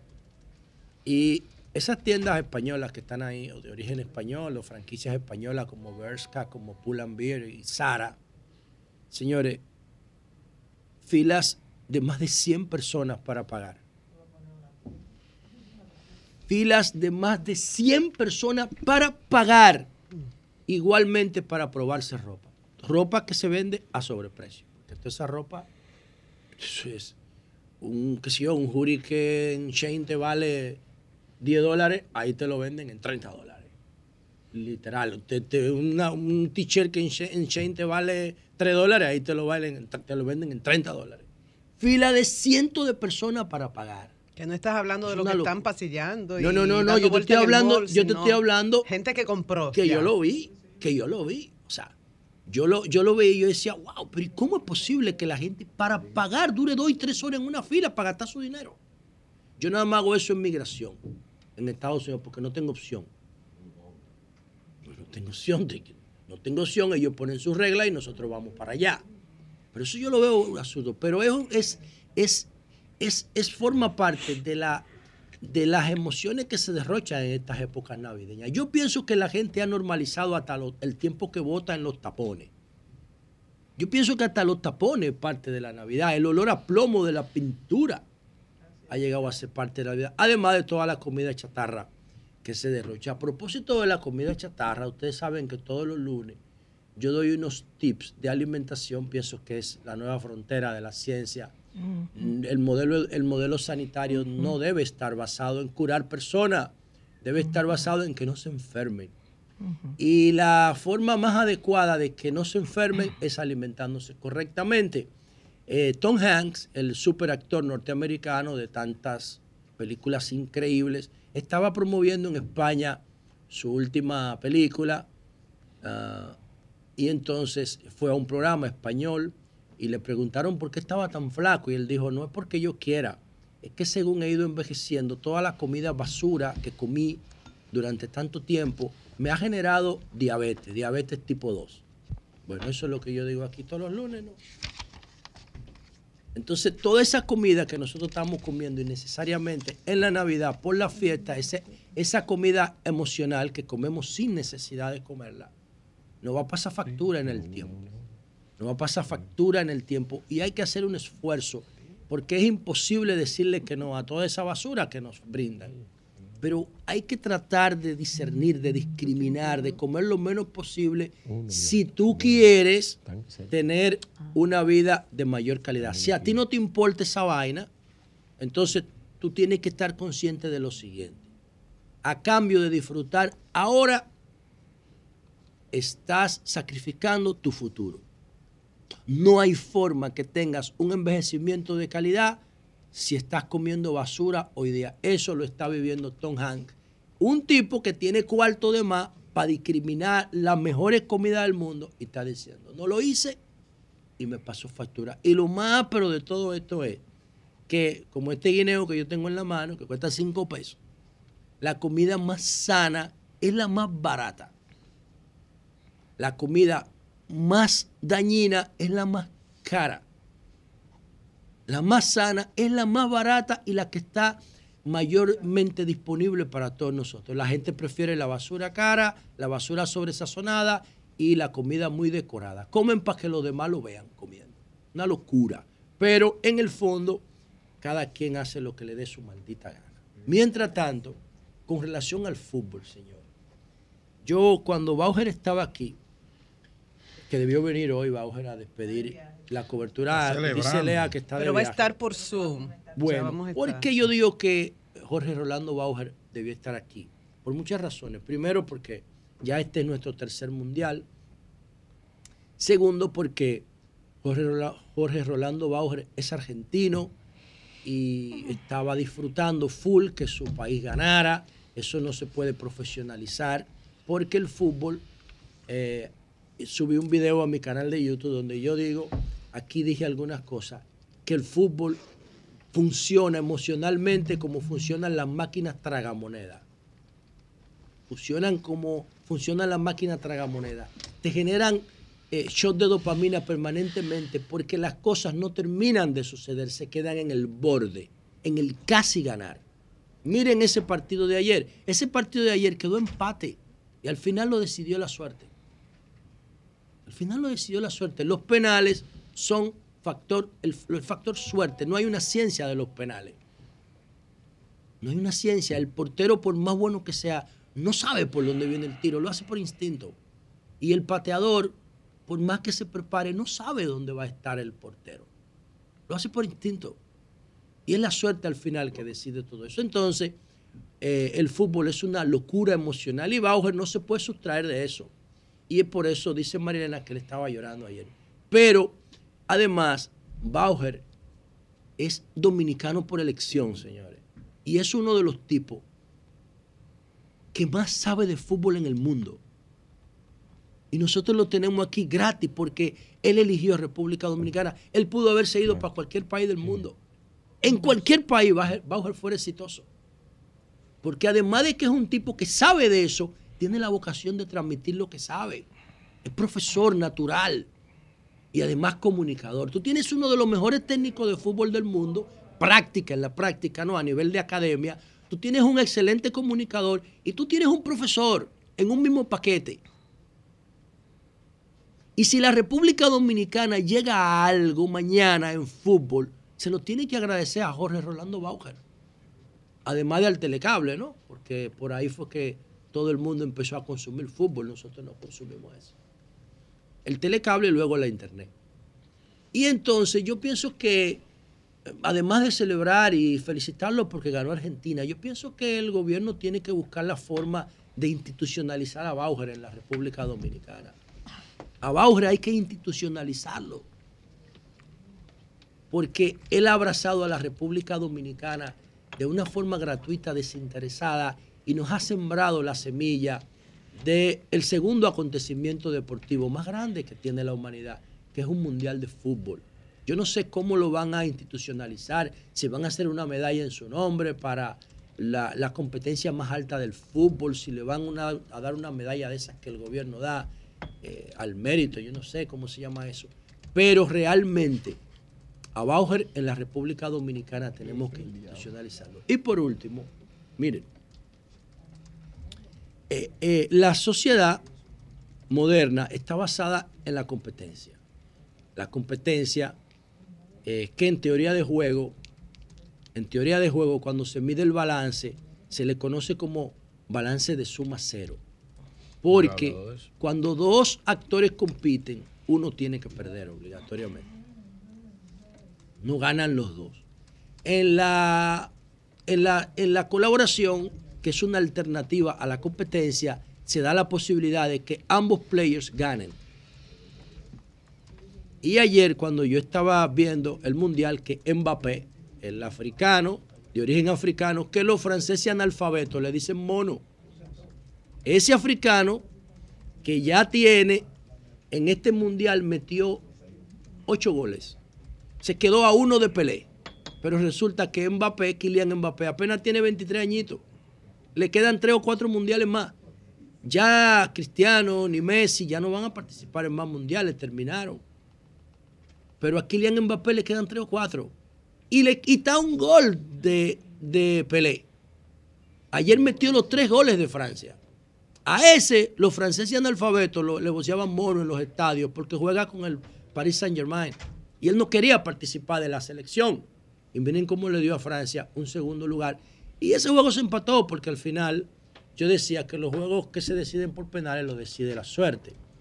Y a propósito de suerte y de competencia, yo pienso que ese mundial de Qatar perdió una oportunidad para consagrarse en la historia.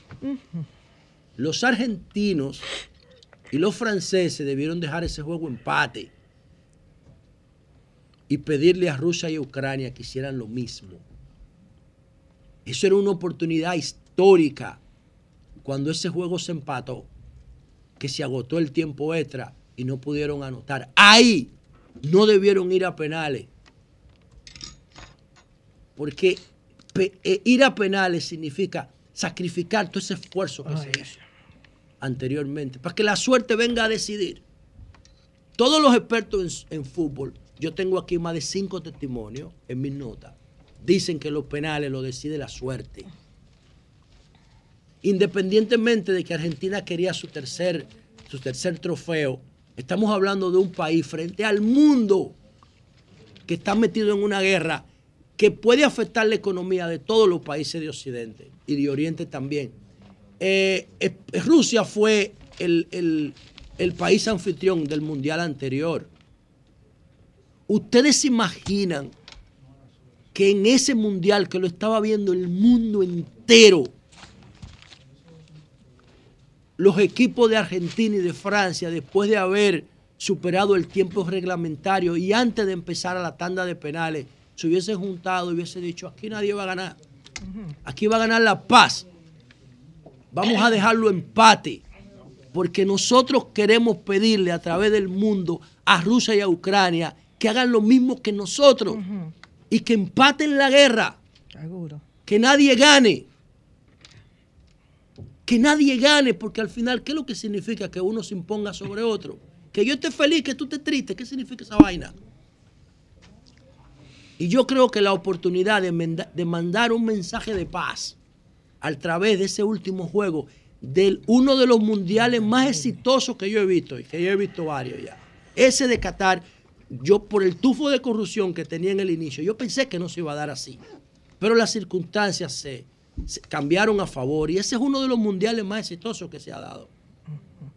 Pero tenían la oportunidad de utilizar ese empate que generó Kylian Mbappé faltando unos segundos nada más para mandar un gran mensaje de paz y de unidad al mundo expresado en la guerra de Rusia y de Ucrania. Cambio fuera.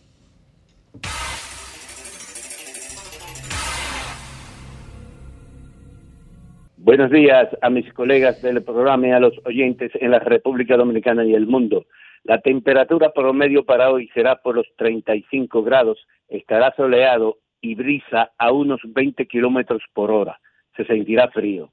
Anticipadamente, felicidades y en esta Navidad feliz Año Nuevo a todo el personal de El Sol de la Mañana y al pueblo en general. Atención a los dominicanos que piensen viajar a Nueva York y otros estados en territorio estadounidense. El Servicio Meteorológico Nacional expresa que los estadounidenses se enfrentarán a temperaturas muy por debajo de lo normal de cara a las vacaciones de Navidad. El aire polar llega en momento que un sistema de tormenta anterior se retira gradualmente en el noreste de Estados Unidos, que ha dejado a más de 80 mil clientes de Nueva Inglaterra sin electricidad este domingo por la mañana. El frente ártico traerá condiciones de congelación extremas y prolongados para varios estados. Asimismo, suenan tambores de guerra en la fuerza del pueblo de Nueva York ante la denuncia hecha por el presidente de la organización en Manhattan y precandidato a diputado por la circunscripción 1 en Estados Unidos, Gregorio Morrover, quien manifestó por televisión, si hay algo que tenemos que cuidar en nuestro partido, no solo que crezca, reproduzca y que la calidad sea lo que impere respeto a las reglas establecidas, es la ética.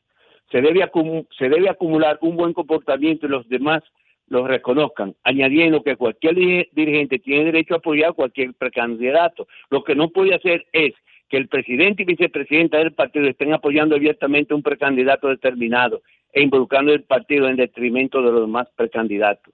Eso no garantiza democracia interna.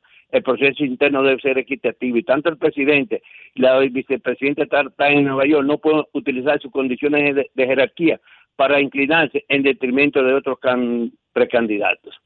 Es de conocimiento público que Carlos Félix y Jacqueline Williams son el presidente y vicepresidente estatal de la Fuerza del Pueblo y dirigen la campaña del precandidato a diputado Ramón Tallá Jr., hijo del doctor Ramón Tallá, presidente de Somos. Asimismo, solo faltan 12 días para finalizar el año y el COVID-19 que se iniciara en noviembre del 2019 en la ciudad de Wuhan, en China, y se ha extendido por 228 países, ha causado la muerte en el mundo hasta este domingo de 6.671.778 personas y contagiado a 657.745.906, según estadística de World Merit, que analiza, valida, agrega datos de miles de fuentes en tiempo real y los proporciona a los gobiernos del Reino Unido, Tailandia, Vietnam, Pakistán, la Universidad de John Hopkins y el influyente periódico New York Times, entre otros.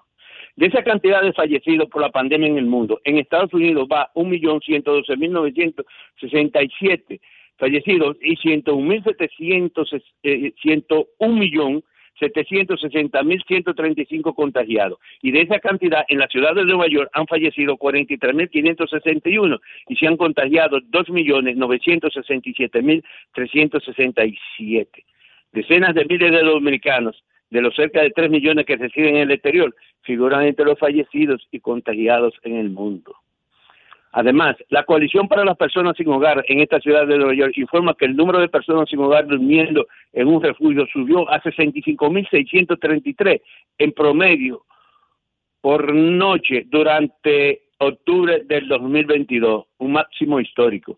En ese mismo mes, en el 2021, fueron 48.723. En el 2020, eh, 57.341. 14.400 familias durmieron en un refugio cada noche de octubre de este año. Además, 22.700 adultos solitarios asistieron a un refugio, así como 20.751 niños. Actualmente la ciudad de Nueva York enfrenta una crisis de vivienda, tanto el alcalde como la gobernadora intentan atacarla con diversas leyes de vivienda asequible. Este miércoles 21 de diciembre queda sin efecto el título 42, la política sanitaria implementada en la frontera de Estados Unidos al inicio de la pandemia para frenar la llegada de inmigrantes y se le deportaba para evitar que trajeran la pandemia. Ante esta situación, la frontera sur ha comenzado a llenarse masivamente de inmigrantes, principalmente procedentes de Nicaragua, Perú, Ecuador, Colombia, Venezuela y República Dominicana. Casi 2.8 millones de inmigrantes cruzaron la frontera en el año fiscal 2022, que acabó en septiembre.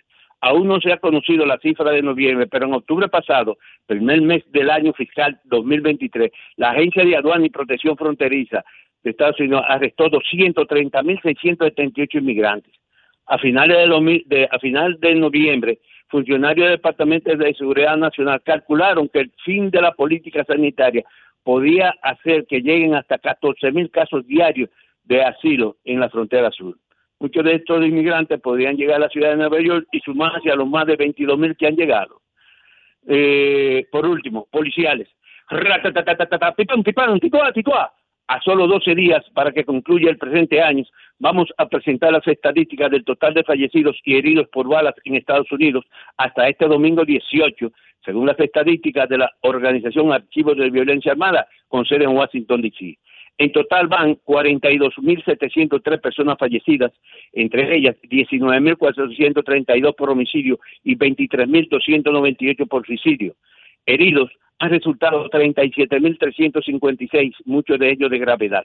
Mientras, los robos de vehículos en la Gran Manzana, hasta este domingo, día, hasta el pasado domingo, día 11, la policía había reportado 12.911 vehículos robados para un aumento del 32.2%, ya que durante el 2021 se robaron 9.757 en los cinco condados. Retornamos al estudio. Ramón. Dígame, Julio. Eh, ¿Y qué pasó? ¿Que no, no viniste este año? ¿Qué fue? ¿Te frustró? ¿Te fue tan mal el año pasado por aquí? ¿Eh? Si tú supieras que no, se refiere a que hace un año nosotros tuvimos la reunión en casa de tu hermano. Sí. No, pero aparte de eso, yo estuve allá en ese pasado cuando fui a recibir el reconocimiento del Senado. Lo que pasa es que los deseos no me faltaron, pero la, la- no, te no hubo capacidad de endeudamiento, no hubo capacidad de endeudamiento. Pero Oye, Elías Barrera Corporal dice que tú estás buchú. Que Que, te- tú que no te agarres de esa grasa, vaina, que tú estás buchú, dice Que Elías tú Barrera Corporal. que, que él te trató bien. Ah, tú no. si fuera por lo del, si- óyeme, si fuera, óyeme, oye, óigame esto, si fuera por los deseos de él, tuviera yo siete pies bajo la tierra. Ay, no, no, no, no, pero no, No, así. no, él es tu hermano. No, no, no, no, no. No lo maltrate así. Él ha tenido la intención, pero no lo han dejado Ramón, ayudarse. y- por los deseos del cónsul, El ¿cómo tú corazón, el corazón de la uñama nada más lo sabe, óigame, el corazón de la uñama nada más lo sabe el cuchillo. Ramón, y, y por los deseos del hijo Jaque, ¿cómo tú estuvieras?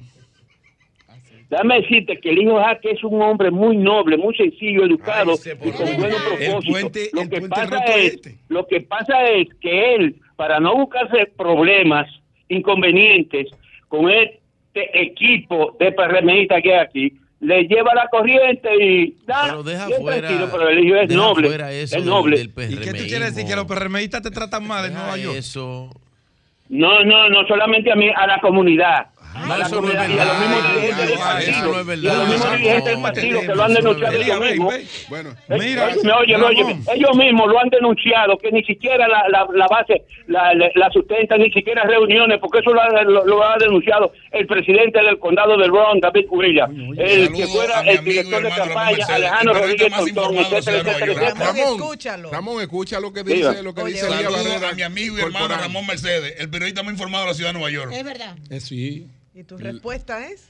No, Ramón, Ramón. Trato, Ramón, trato de Ramón, ser informado, de ser pluralista, continuar siendo pluralista en mi posición periodística y servir a la comunidad. Correcto, correcto, yo, magistrado. Yo, yo, yo creo, yo recomiendo, Julio, no sé si tú estás de acuerdo, Julio.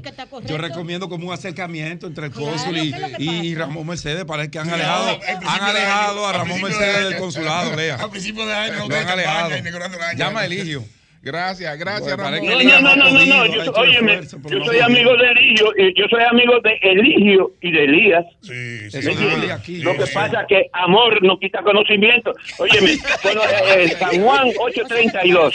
Óyeme, San Juan, óigame, San Juan 832 dice, conoceréis la verdad y, la verdad os hará libres. Eso es lo que yo practico, ese precepto bíblico. Bueno, pues gracias, Ramón. Gracias, Felicidades, Ramón. Feliz Navidad y Siempre, año nuevo. Nos vemos siempre. pronto allá. Bye, bye. Igualmente, Esa igualmente, igualmente. Bye, bye. funciona, no. Bueno. Elías. En efectivo, en efectivo, líder. Dime, Elías, ¿cómo estás? Buena, estoy por aquí de visita. Que Vine en encargo del señor Eligio Jaque, una comisión de dominicanos.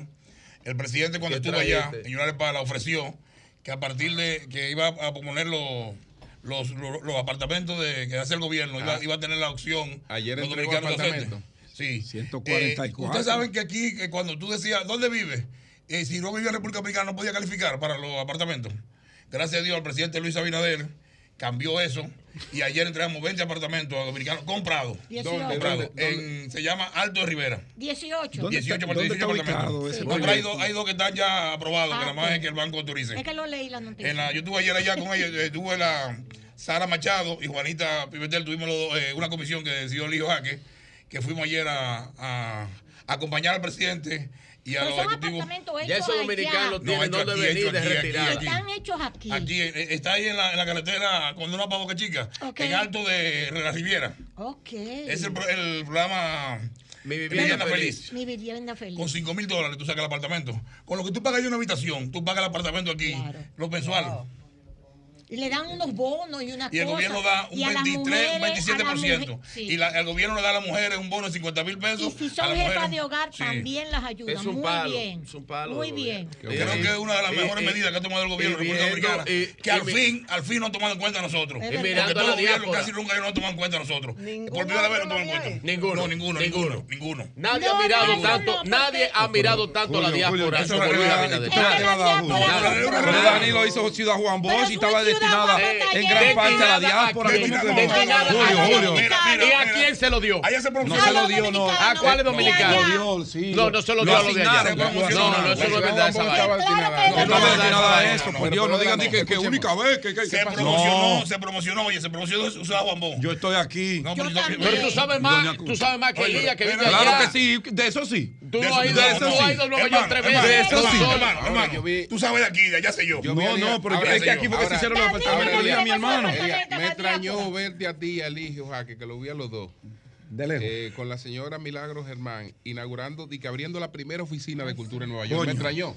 Entonces, no sé si será el igual. país desapareció no, en el no, no, 20. será igual ahora lo que Ahí tú estás yo- diciendo. yo yo, lo- yo lo vi a usted yo que abriendo la Yo primera oficina de cultura. yo Que la habían cerrado, que la habían No, cerrado. no, pero di que, abriendo la primera oficina de primera cultura en Nueva oficina. York. Yo te llamé ese día y Yo crecí yendo ahí al comisionado No, de pero yo cultura. y ustedes estaban ahí, ella. ustedes no le yo corrigieron a ella.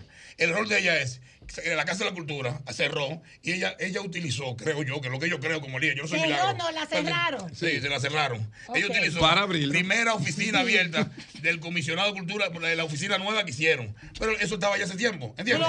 Eso fue, ella utilizó. Pero tú debiste ayudar ahí, Elías, tú. Ve tú y ayúdalo. ¡Cambio fuera!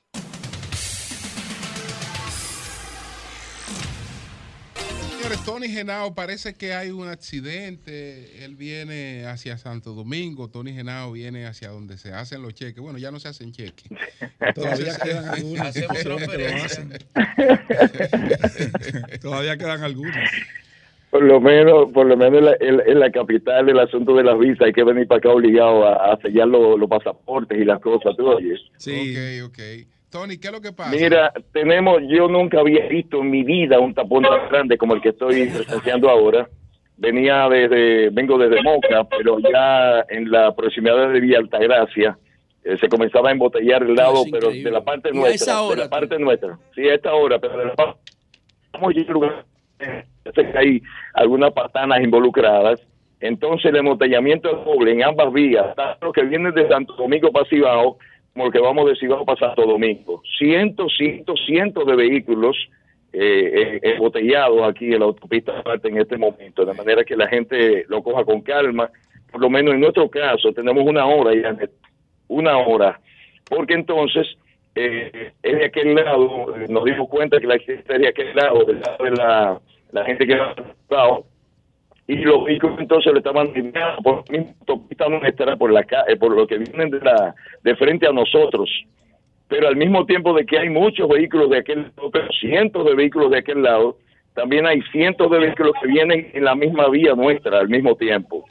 Ya nosotros que vamos a Santo Domingo estamos saliendo un poco del, del pero entonces veo la fila interminable de vehículos, patanas, camiones y todo tipo de vehículos que entonces están detrás del accidente, o sea, rumbo a lo, lo que viene de Santo Domingo. Esa es la situación. ¿Y cómo, ¿Y cómo sientes el movimiento navideño por allá? ¿Llegaron los bonos navideños? ¿Cómo está la cosa en la provincia Mm. para allá? Eh, los bonos no sé, porque yo no he visto el primero, yo no, no sé. Yo tenía un tiempo antes que yo sentía que me, que me llegaban los bonos, me los regalaban, los políticos me entregaban, Tony, mira, son para la gente tuya, para los... Para los pues uno siempre, tú sabes que uno siempre tiene el grupito de, de señoras, de, de amigos, de gente de gente que busca a uno, ¿no? Y no he conseguido nada, yo no sé Tony, los no, bonos no dónde te dan nada esta gente. ¿Eh? Esta gente no dan nada. Tony, es una pregunta lo con estoy veneno. sintiendo ¿eh? lento. Estoy sintiendo lento los bonos, los bonos. Por lo pronto, el, el senador lo estamos viendo muy activo, entregando cajas. El senador y Carlos al mismo Gómez. tiempo- Carlos Gómez. Incluso eh, nos juntamos ayer en una en un encuentro navideño que hubo con él ayer, muy muy sabroso, muy rico. Con yo Rubí soy amigo de Carlos y él lo sabe, pero no crea en ningún político que entregue caja. ¿Cómo así? Eh, bueno, él- ellos No creas en ningún político que tú lo veas entregando caja. Y, y, y Sí, él pero sabe tú- que pero yo- tú parti- tú parti- Digo, él no es político, él pero- no es político. José, tú quieres- pero José, tú pero- partido, José. pero tú quieres ¿Qué le trabajar con, yo Claro. José quiere trabajar con lo ¿Qué urbano vamos sin dar una caja, ahí? yo no entiendo. No Bueno. creas en políticos que den caja ni que den. Y mira, y mira, y mira, líder, no para los tapones, para los tapones tú tienes que diseñar una agenda de productividad en el. Este. Este, Tony, este este Ah, Tony. Ay, caramba, se cortó. Se fue, Pero gracias, Tony. Muchas gracias. no- Te metieron en Muchas gracias a Tony Tony. ahí que nos reportó esa situación del tránsito en la carretera no de Villa Altagracia, desde Villa Altagracia hacia Santo Domingo. Ojalá y no sea Tú por duras por- por un una hora, oye, tú que una hora de. Santiago a Villa Altagracia. Y de Villa Altagracia aquí dura Cuatro. tres. Sí, es Eso es una maldita ayer se locura. le ocurrió, Una locura. ayer, Julio, se le ocurrió al Ministerio de Obras Públicas comenzar a pintar la línea divisoria y no quieran ustedes imaginarse las penurias que pasó la gente La semana pasada. que utilizó la autopista Duarte ayer. De verdad, yo no sé Estaban- quién estaban, estaban pintando. pintando. Un desastre había ahí en la Pedro, y la Duarte. semana pasada que hubo muertos en la autopista Duarte con la cuestión de, Pedra- de Piedra Blanca. Así es, un desastre. Terrible, un No- desastre. No, están Ah, coordinados. Ah, caramba, señores, lamentar Lo de. Propé. la- lo de Propé. Los empleados de Propé, muy Sí, dos lamentable. empleados de Propé Ay, sí. que murieron en un accidente de tránsito. accidente. Mocoa. Esto fue en Ocoa. Ay, sí. En Una Ocoa, pena. do- dos, dos servidores del Propé que murieron ahí en este accidente de tránsito. Bueno, pena. buenos días, Pedro, adelante. Buenos días, don Julio Martínez Pozo. Buenos días y bienvenida, doña Consuelo Desprader. Buenos días a María Elena, su hermoso vestido, siempre elegantemente. Eh, María Elena, ¿qué tú una estás postura muy fina de mujer europea criada en República Pero, ¿qué Dominicana. María Elena está comiendo? Esas son cosas Dios light que, bendiga, que María ay, Elena Dios trae, pero no le da a nadie. ¿Se Entonces, Puede, ¿Se puede comer eso? Sí. buenos días, José. Buenos días, Virgilio. Buenos días. El, yo- el yogur Ah. tiene prebiótico, y, Probiótico. pro- Probiótico. prebiótico y probiótico. Y la manzana verde. Y la manzana verde tiene un paquete de antioxidantes. Mañana Así es. Eso es ideal. así. Bueno, Aunque en la cáscara hay muchas vitaminas por el tema de los químicos, papelé. Ah, Sí, gracias, sí. María Elena. bueno. Bueno, pues entrando... José te está educando bien. No se está No, de la- María de la Elena alimentación. tiene 10 años haciendo Sí, sí. eso. Yo tengo un yo- año. De que yo era chiquito veo a María Yo Elena tengo así, buena moza. Siempre. Nunca tanto, líder. Bueno, señores, entrando en materia, saludos a toda la audiencia. Como bien decía José, estamos en la semana navideña. El próximo sábado vamos a degustar esa tradicional eh, cena, encuentro familiar con nuestros seres queridos. Algunos la adelantan porque cuando las familias ya se van poniendo longevas, eh, se crean una división de familias y cada hijo tiene una familia que tiene otra familia y entonces tienen sus compromisos y la familia cabecera pues hace ese encuentro un día antes, dos días antes, pero lo importante es que se reúnan en familia. Eso es lo importante, eso es lo más bonito. No importa que usted tenga para poner en la mesa, reúnase, abrace a sus seres queridos y hagan esos ejercicios de cariño mutuo que tanto bien le hacen a el ser humano. Bueno, quiero antes de iniciar los comentarios que traigo en agenda para el día de hoy, los, los, eh, quiero saludar a Sara Herrera y Viviano de León, que unieron sus vidas el pasado sábado en una recepción muy hermosa, sencilla, pero con un efecto de amor y de cariño que uno podía palparlo con todos los invitados, los familiares de la novia. Eh, Viviano y Sara son hijos de doña Magali Tavares y nuestro gran amigo Viviano de León, colega periodista. Y eh, el señor, la novia, Sara, es hija del señor Félix Herrera y de la señora Neri Grullón.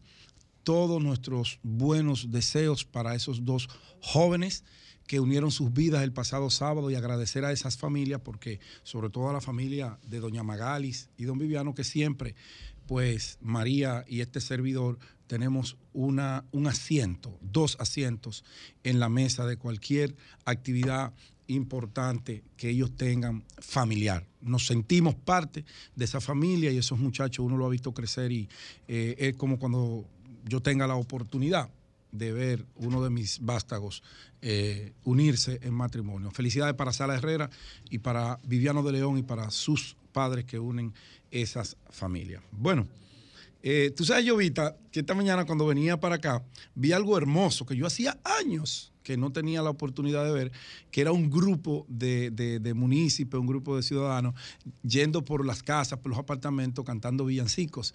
Y me detuve, eso fue ahí en, la, en Arroyo Hondo, casi esquina, en la Camino Chiquito, eh, ahí eh, próximo a la estación de combustible que está eh, ¿cómo se llama? Creo que Fernando Pérez Ricard, que se llama esa calle que está ahí.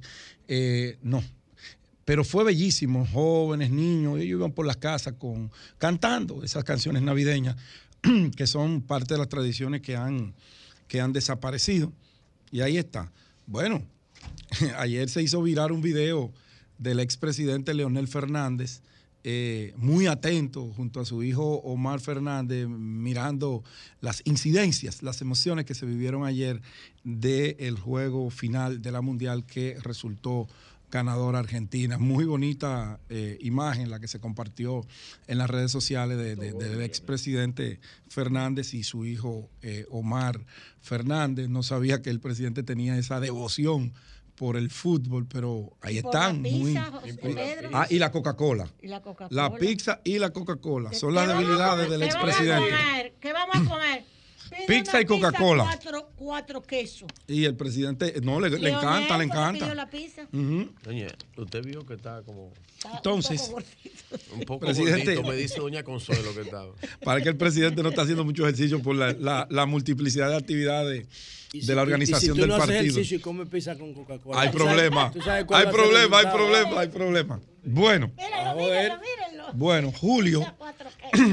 Julio en la mañana decía del tema este, del anuncio y las expectativas que generó Julito Fulcar, el diputado Julito Fulcar, que a la vez es el vocero de la familia Fulcar, eh, de los hijos, de la esposa y de los hermanos, obviamente, eh, con todo este tema de la situación de salud que está viviendo eh, ese alto dirigente político dominicano. Y Julio decía, bueno, quizá eh, el amague fue para eh, posible demanda, gente que se ha pasado de la raya, que ha planteado escenarios de, que de unas supuestas conversaciones con la DEA, que todo eso quedó desmentido con eh, eh, ese breve comunicado que hizo Julito Furcar en su condición de vocero. Pero yo creo, Julio, que lo de ayer no iba para esa gente. Yo creo, yo. Yo creo que Julito Furcal le mandó un mensaje al PRM y al gobierno. Yo creo que Julito Furcal le mandó un mensaje a sus compañeros de partido y al gobierno porque, vuelvo y repito, yo creo que era por ahí que iba la cosa y quizá fue una acción para llamar la atención y provocar una reunión que hace tiempo, que hace tiempo debió haberse materializado una llamada de solidaridad que no se ha materializado desde el gobierno y desde el partido hacia la familia de Roberto Furcal. Y yo creo que Julito, a quien le mandó esa señal ayer, porque en la íntima convicción de esa familia entienden que el gobierno no solamente los ha dejado solos, tristes y abandonados a su suerte, sino que desde el gobierno se están algunos sectores manifestando para esa campaña. Eso es lo que yo he logrado deducir mi- em, eh, eh, observando los diferentes escenarios que se han planteado, de dónde vienen las informaciones, cómo son eh, colocadas las informaciones, la manera en que se hacen virar esas informaciones, dan un mensaje y yo, que me gusta siempre mirar un poquito ¿Es un análisis antes de la eso?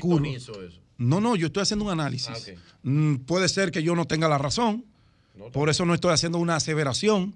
Por eso digo, yo creo que el mensaje de ayer fue a sus compañeros del PRM que, repito, los han dejado solos.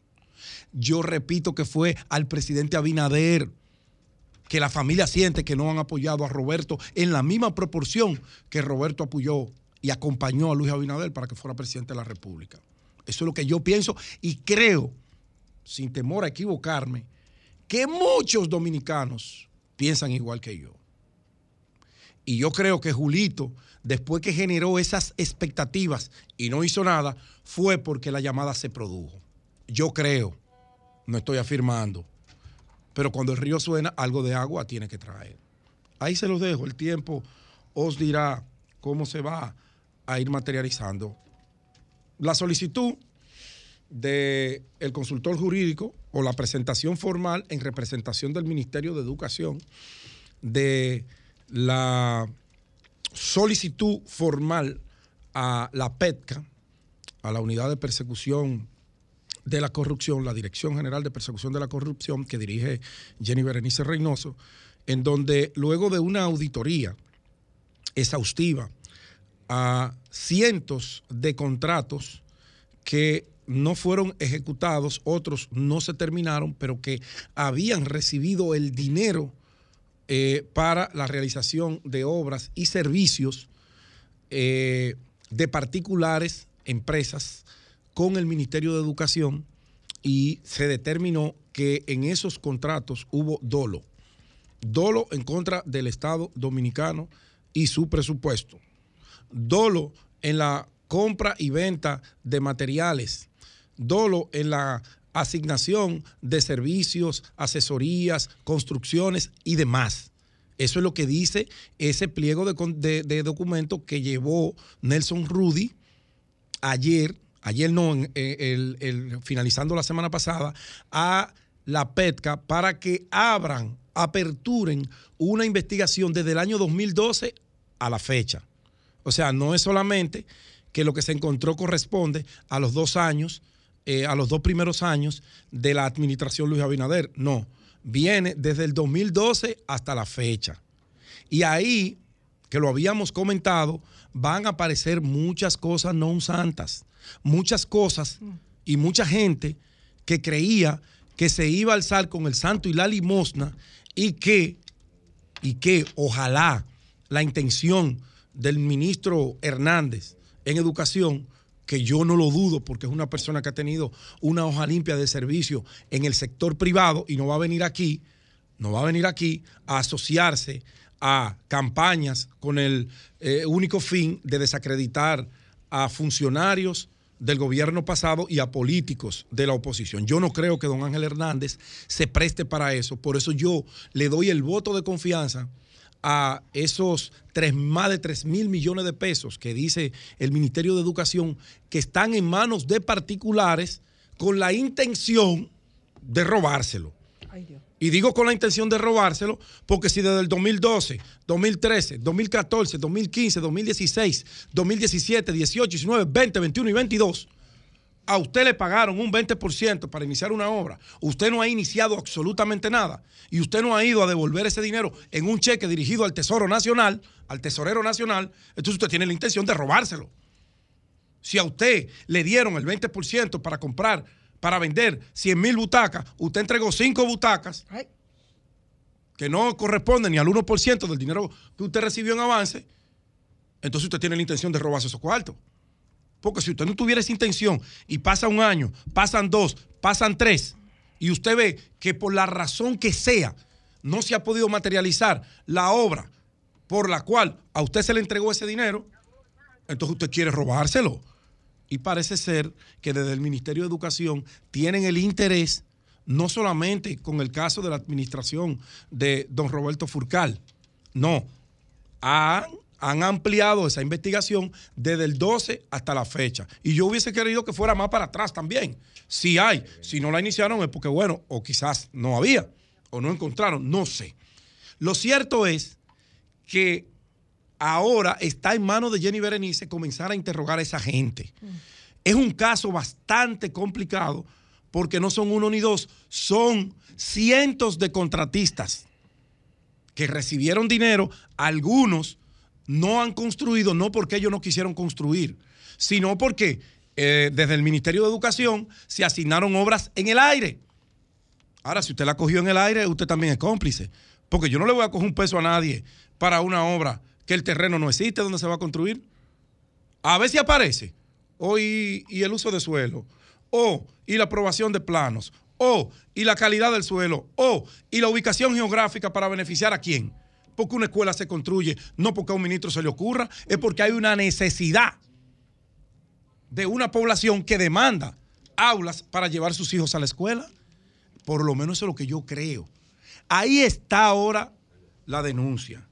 Que Jenny tendrá que contratar abogados externos y ponerlo a trabajar ahí con los fiscales porque ella no tiene el personal para tantas cosas. La carga es demasiado grande para lo que ella tiene ahí entre manos y por eso ustedes ven que se dilata y por eso ustedes ven que obligatoriamente tiene que negociar y buscar el mar menor, que yo no estoy de acuerdo con eso.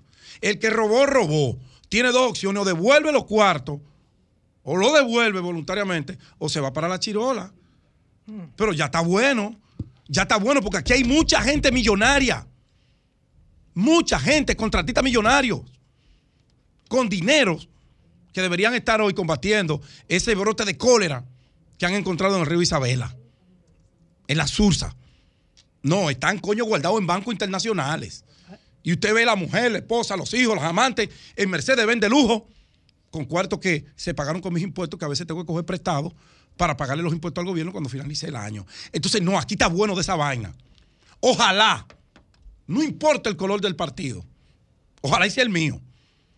El que se cogió un peso de eso, o va a devolvérselo a Jenny tranquilitamente para que Jenny lo devuelva al tesoro, o prepárense que si de verdad que hay una lucha real, si de verdad contra la corrupción, esa gente tendrá que ir a dar explicaciones de dónde tiene ese dinero y por qué tenía la intención de sustraerlo. Cambio fuera.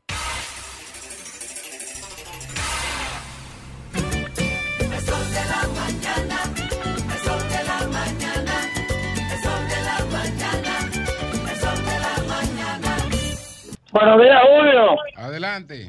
¿Dónde le quedó la cara con, con la arena del Cibao que Leonel la llenó entera?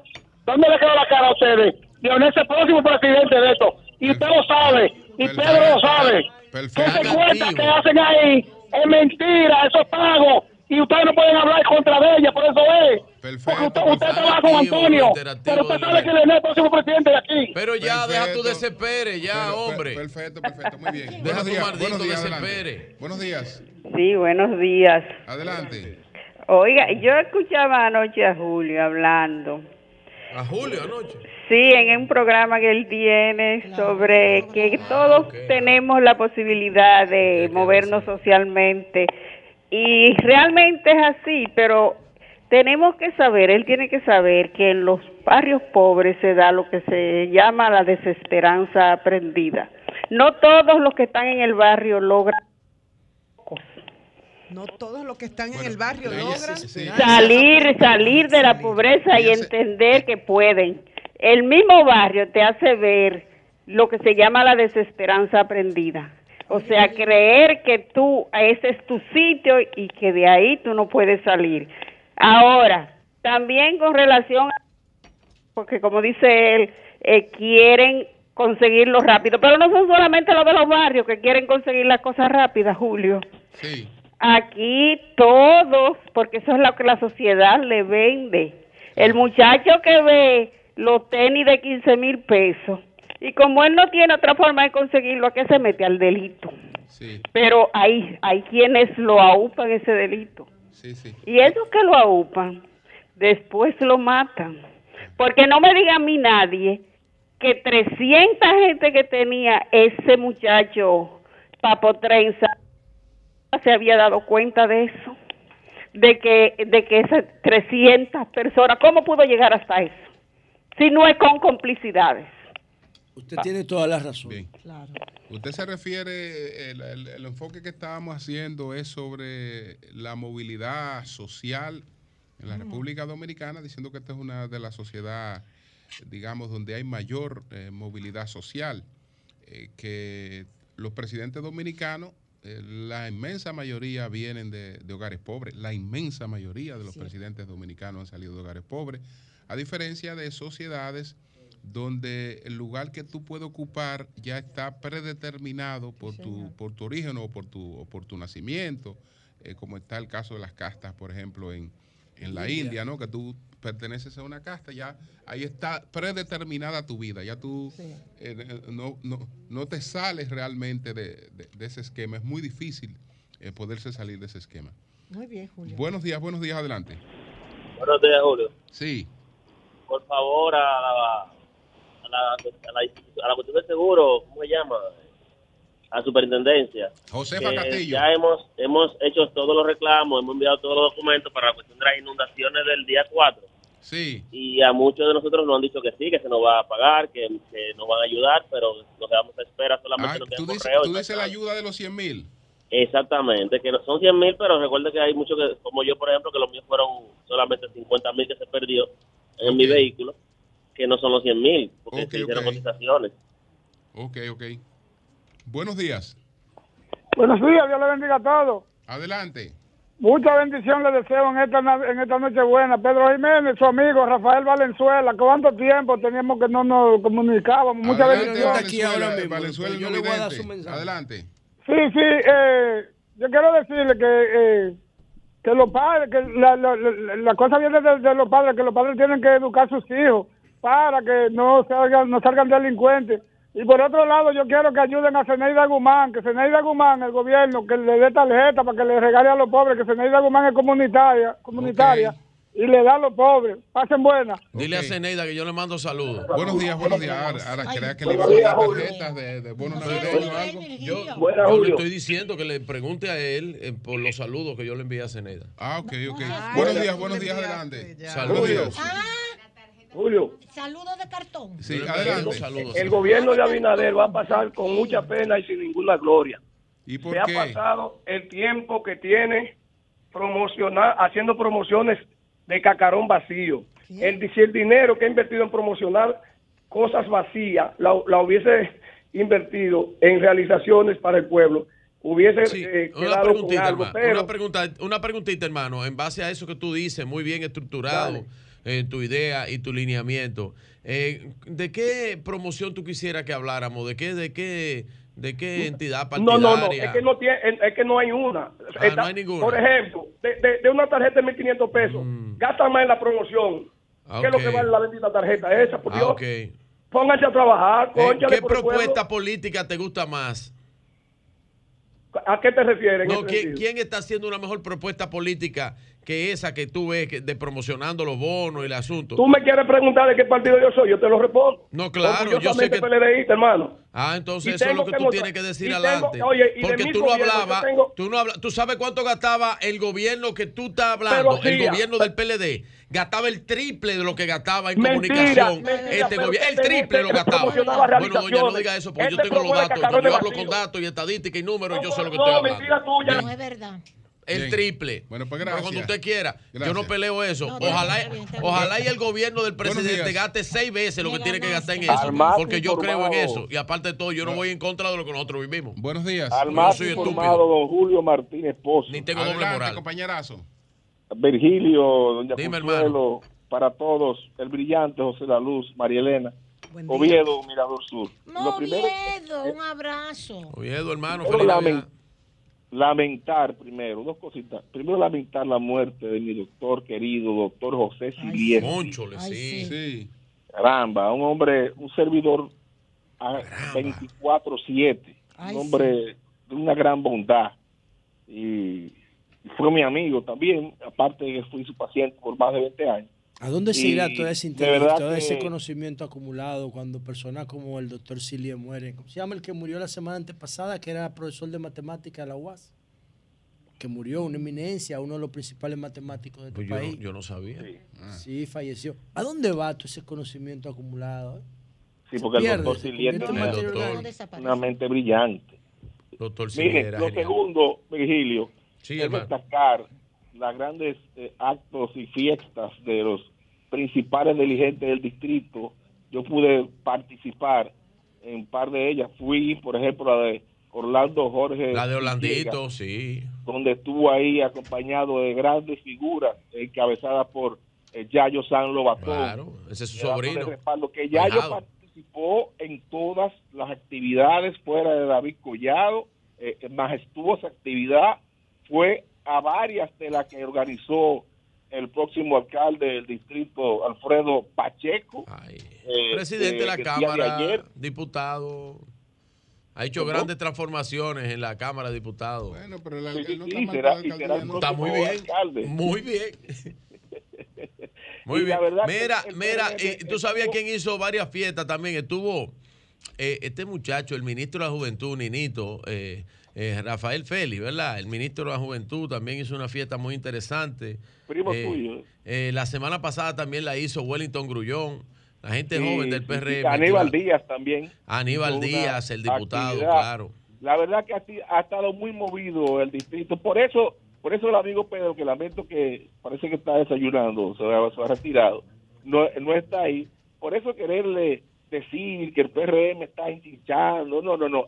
Se han visto en las redes sociales, principalmente en Twitter, esa campañita pagada, que dice así, porque dice así que es, que es publicitada, pagada, de, de querer llevar el mensaje, como que el PRM tiene algo que ver con él. No, no, no, no, nada, nada que ver absolutamente. Eso es eh, básicamente la fuerza del pueblo que ha orquestado esa campaña eh, en contra del PLD. Todo el mundo lo sabe eso. Pero Pedro Jiménez, que voy a esperar que venga, porque no está aquí, dijo que se ha contratado una persona que no es el que del Hotel Embajador, que no es ese. El famoso del Hotel Embajador que vive ahí, yo no sé cómo se llama, sino otra persona que se está ocupando de hacer unas campañas diseñadas. Y Pedro Jiménez, cuando venga Pedro se lo vamos a preguntar. Si Pedro atendiera su trabajo, está allá afuera haciendo Bueno. chelcha. No, no. Ah, está atendiendo, está desayunando. Bueno. Ah, Bueno, vamos a hacer una pausa. Está, está trabajando. Cambio y pero- fuera.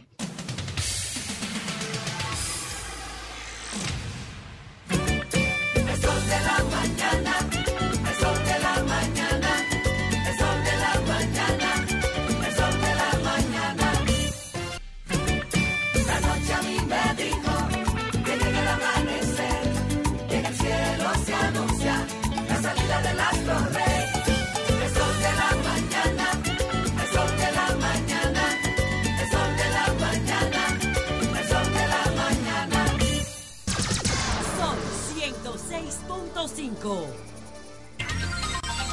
16 minutos. Buenos días, Virgilio. Hablando que uno se entiende. Gracias a todos los que nos escuchan. A través de este Sol de la Mañana de Sol 106.5 RCC.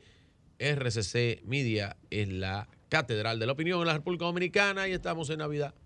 Y la gente está feliz gastando sus cuartos. Porque el único momento donde la gente es feliz gastando su dinero es en Navidad. La gente lo gasta. Cuando lo tiene. La gente lo gasta y luego enero le parece que tiene 90 días a la gente. Sí, porque es una cultura del gasto innecesaria. Y ahí yo voy hasta con José, es que se le suben eh, eh, el nivel de endorfina del cuerpo, aumenta y la gente eh, aparecen 963 más dos pesos de necesidades que usted tenga. Ya el mueble le molesta, le molesta el carro que usted tiene, le molesta la ropa y el closet, los zapatos, todo estaba funcionando bien hasta que usted vio esos cuartos juntos en su cuenta. Y le molesta verlo en su cuenta de banco. Entonces usted quiere gastarlo. Pero está bien, dele para adelante. De verdad que ayer pasé un momento muy emocionante. Desde México Tú 86. tienes un programa Desde de México. televisión. ¿Eh? Te van a quitar todos los anuncios. Pero ¿cómo así? No, no, sigue. ¿Cómo así, doña? No, no. No le van a quitar lo que él mismo eso. pone. No, no, no haga Ya, eso. ya, ya, ya, perdón. Mire, mire, eh, eh, desde el, el 1986, el Mundial de México, yo, yo estoy presenciando los mundiales de fútbol. En ese mismo año, 1986, México 86 ganó a Argentina. Fue la segunda victoria de Argentina, ganó en 1978, la fecha en que yo nací, eh, así que no tenía uso de la conciencia cuando el Mundial del 1978. Luego ganó en México 86. Ahí sí vi con eh, el Mundial de Fútbol con mi padre, que me enseñó a ver el fútbol. Luego jugué fútbol con algunos amigos mexicanos que tuve durante un tiempo, que me enseñaron el valor de ese deporte. Ayer, en la final de la Mundial, pues estuve eh, aquí cerquita de RCC eh, con los amigos argentinos ahí en Patagonia, con, con Álvaro, un abrazo a él, eh, Leo Mebedov, gran hermano argentino, eh, comunicador, periodista. Y ahí se vivieron momentos eh, interesantes, bellos, bonitos, ver cómo ganaba Argentina y cómo esos argentinos llevan la patria en su corazón y cómo lloraban de emoción al ver eh, su país y ganar esa mundial. Así que yo estuve con ellos ahí, brinqué, eh, salté, vocié, vociferé, dije mala palabra, entre otras cosas, malas palabras argentinas, claro, porque ahí yo me sé malas palabras en, en argentino, Boludo. son diferentes. No, boludo no es tan, es cuando, no le puedo decir esa porque es fea, aunque el dominicano no sabe lo que es, pero tú le, le dices al árbitro o al, por ejemplo, a Mbappé, ¿verdad? El jugador eh, clave de, de Francia. Mbappé, tú le dices, un traba, y ellos saben lo que Un traba. Un traba, sí, pero eso yo le digo Y después. con solo la repito. Eh, Sí, No, no es sé, una yo- palabrita complicada. Bueno, pero bien, eh, eh, un abrazo a la comunidad argentina, eh, que de verdad eh, se me jugaron para, eh, tanto como Francia también jugaron claro. para ganar, jugaron para merecerse ese, ese galardón. Muy interesante, felicidades mis Macron amigos. estaba allá también, ¿eh? Sí, Emmanuel Macron. El presidente. Emmanuel Macron, que a la verdad es que eh, eh, estaba feliz porque también eh, el Messi juega para el Paris Saint Germain, tanto como su compañero Mbappé. Los dos son compañeros del Paris Saint Germain, así que él tiene los dos mejores jugadores del mundo en, un- en el equipo de París. O sea que él no estaba tan. Quería que ganara Francia, pero ya que no ganó Francia, bueno. Total. Eh, miren, señores, hay unas declaraciones. Ustedes saben que yo, yo soy, yo miro eh, la democracia y la, la política desde el ámbito eh, profesional mío. Soy politólogo y, y yo la miro con detenimiento. Pero me gustan, me gustan los políticos que estén comprometidos. Los políticos improvisados, eh, la sociedad civil disfrazada de político, que quiere montarse en la guagua para llegar al destino y aprovecharse del camino y del destino y criticar a la guagua, pero que lo lleve él. Y criticar a la guagua, pero disfrutar de los beneficios. Y los impolutos. Lo que el sistema está mal y ellos también. Entonces ahí vienen mis críticas. Desacertadísimas las declaraciones del diputado José Horacio. Y yo no sé de dónde él sacó esa postura, porque la política, en el arte de la política, usted tiene que trabajar con lo posible. Y lo posible, usted se debe a sus electores. Y usted se debe a su gente, que fue que lo llevó ahí, votó por usted, eh, honorable diputado. Pero usted dar una declaración a nivel internacional dándole pie a un asunto que aquí los dominicanos estamos todos a favor de la política que se está haciendo. Todos estamos a una, incluyendo sus electores. Yo me imagino que después usted se va a dedicar a sus actividades privadas, porque después de usted haber hecho esto, yo me imagino que a usted no le interesa la política. Y yo quiero ver un pedacito de las declaraciones de él para algunas opiniones que tengo que decir al respecto. Adelante. Ce député de l'opposition n'hésite pas à accuser le gouvernement d'hypocrisie dans sa gestion de l'immigration haïtienne. I don't think the solution to the problem is building a wall. I think that's, that only helps the um, militaries in the, in the border to charge more and um, it, it makes more expensive crossing. And I'm talking here about corruption. Miren, eh, para traducirle a la gente lo que estaba diciendo ante medios canadienses, José Horacio, el diputado José Horacio, eh, él estaba hablando, criticando las acciones que ha tenido el Estado Dominicano con respecto a el problema con los haitianos. Él dice, ¿quién va a trabajar en, en- La- en- en la construcción, ¿Quién va a trabajar en el campo? ¿Quién va a hacer esto? ¿Quién va a hacer lo otro? Eh, tener una, un muro fronterizo no es la solución.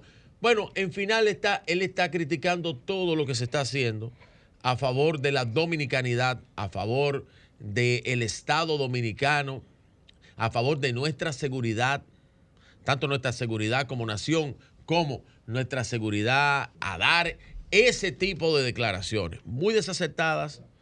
Y yo espero que usted sepa, señor José Horacio, que eso que usted hizo ahí va a tener repercusiones electorales para usted.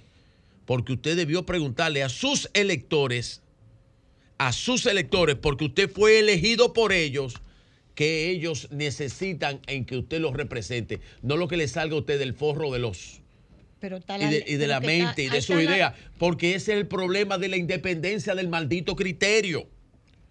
y que quieren criticarlo todo, porque sí, porque no y por si acaso. Por eso no creo tampoco en los funcionarios que están ahí, que son independientes. Muchos de ellos el presidente le ha permitido participar dentro del gobierno. ¿Y tú sabes qué, doña? le, le ha permitido, le ha dado la honra de ser funcionario público, de servirle a su país. Y no están comprometidos con la obra del Pero gobierno. que ahí está la ley de migración y el reglamento Entonces, de la ley de pero que migración. eso está ahí, pero Eso- ellos criti- pero que ellos critican, doña, que- ellos critican que todo, todo lo que le pongan le critican. Qué pena, qué pena esas declaraciones. A mí no me da pena Para porque ellos son terminar, así. para terminar, yo quisiera unos, uno- breves, 2030. unos breves videos ahí que hay de los de, de, de situaciones que se dan en la calle en los últimos días sin audio para yo seguir hablando sobre eso. Hay, ustedes se fijan, esta, la delincuencia que va a Salta, la delincuencia que va a, a las Sí, personas que están videos, sí, trabajando. Miren, miren esos asaltos. ahí. Eh, Ustedes ven gente que le quita la, la cartera. Que van a punta de pistola, te pueden dar un tiro, sí. que entran a los comercios. Y van, esos son, todo eso, algunos corresponden a un crimen independiente, otros corresponden a un crimen organizado. Organizado en bandas que tienen en la República Dominicana años subsistiendo. Entonces, el solo hecho de el gobierno no hacerle frente a eso lo hace cómplice. El solo hecho de cualquier dominicano que diga que eso hay que eh, tratarlo con la altura que debieran haber, que los derechos humanos, ¿dónde están los derechos humanos de esos tipos que ellos van y lo asaltan? ¿Dónde están los derechos humanos de las familias que ellos van y lo matan? ¿Dónde están los derechos humanos de los policías que caen abatidos en manos de la delincuencia? ¿Dónde están los derechos humanos en el momento que esas bandas le venden droga a los hijos? ¿Dónde están los derechos humanos? Cuando esas personas no dejan vivir a uno en, una, en un ambiente tranquilo en la República Dominicana. ¿Dónde están? En ningún sitio. Porque los únicos derechos humanos que se ven aquí y que son representados son los, seres- los derechos humanos de los delincuentes. Los de los otros no valen. Cambio y fuera. Sol 106.5. Señores, con nosotros está Ángel Cruz Aristi. Él es abogado, contador. Viene por una denuncia de una situación de desalojo que se habría materializado sin fuerza pública. Y él está representando a las personas que fueron objeto de ese eh, desalojo. Adelante, explíquenos qué fue lo que pasó. Bueno, existe un solar en la calle Rafael Augusto Sánchez de la manzana 1564, número 18. El solar, que hay una construcción ahí donde funciona o funcionaba un taller de mecánica, eh, por lo que llamamos su capión o derechos adquiridos, unas personas, eh, una banda que se dedica a este tipo de actividades, hizo todas las gestiones ante el tribunal, se adjudicó el solar y este, basado en esto quisieron eh, presionar a las personas que estaban ahí, no lo lograron y más luego, sin la fuerza pública, hicieron un desalojo. El solar está en litis, donde yo sé y, y he estudiado. ¿Cuándo se llevó a cabo el desalojo? Ellos lo hicieron el día 13 de diciembre. Sí. Se le puso una querella, dice que cuentan con la anuencia, con el apoyo de la eh, Procuradora Fiscal del Distrito. Yo me niego a creer eso porque sé que es una persona muy seria. Lo único que me choca es el silencio que ha habido eh, en este tipo de situación donde hay personas ya de 80 años en la calle y que le hemos tenido que auxiliar porque están en la indigencia. Eh, no fue en realidad un desalojo, sino ellos cogieron, se robaron todo lo que había ahí.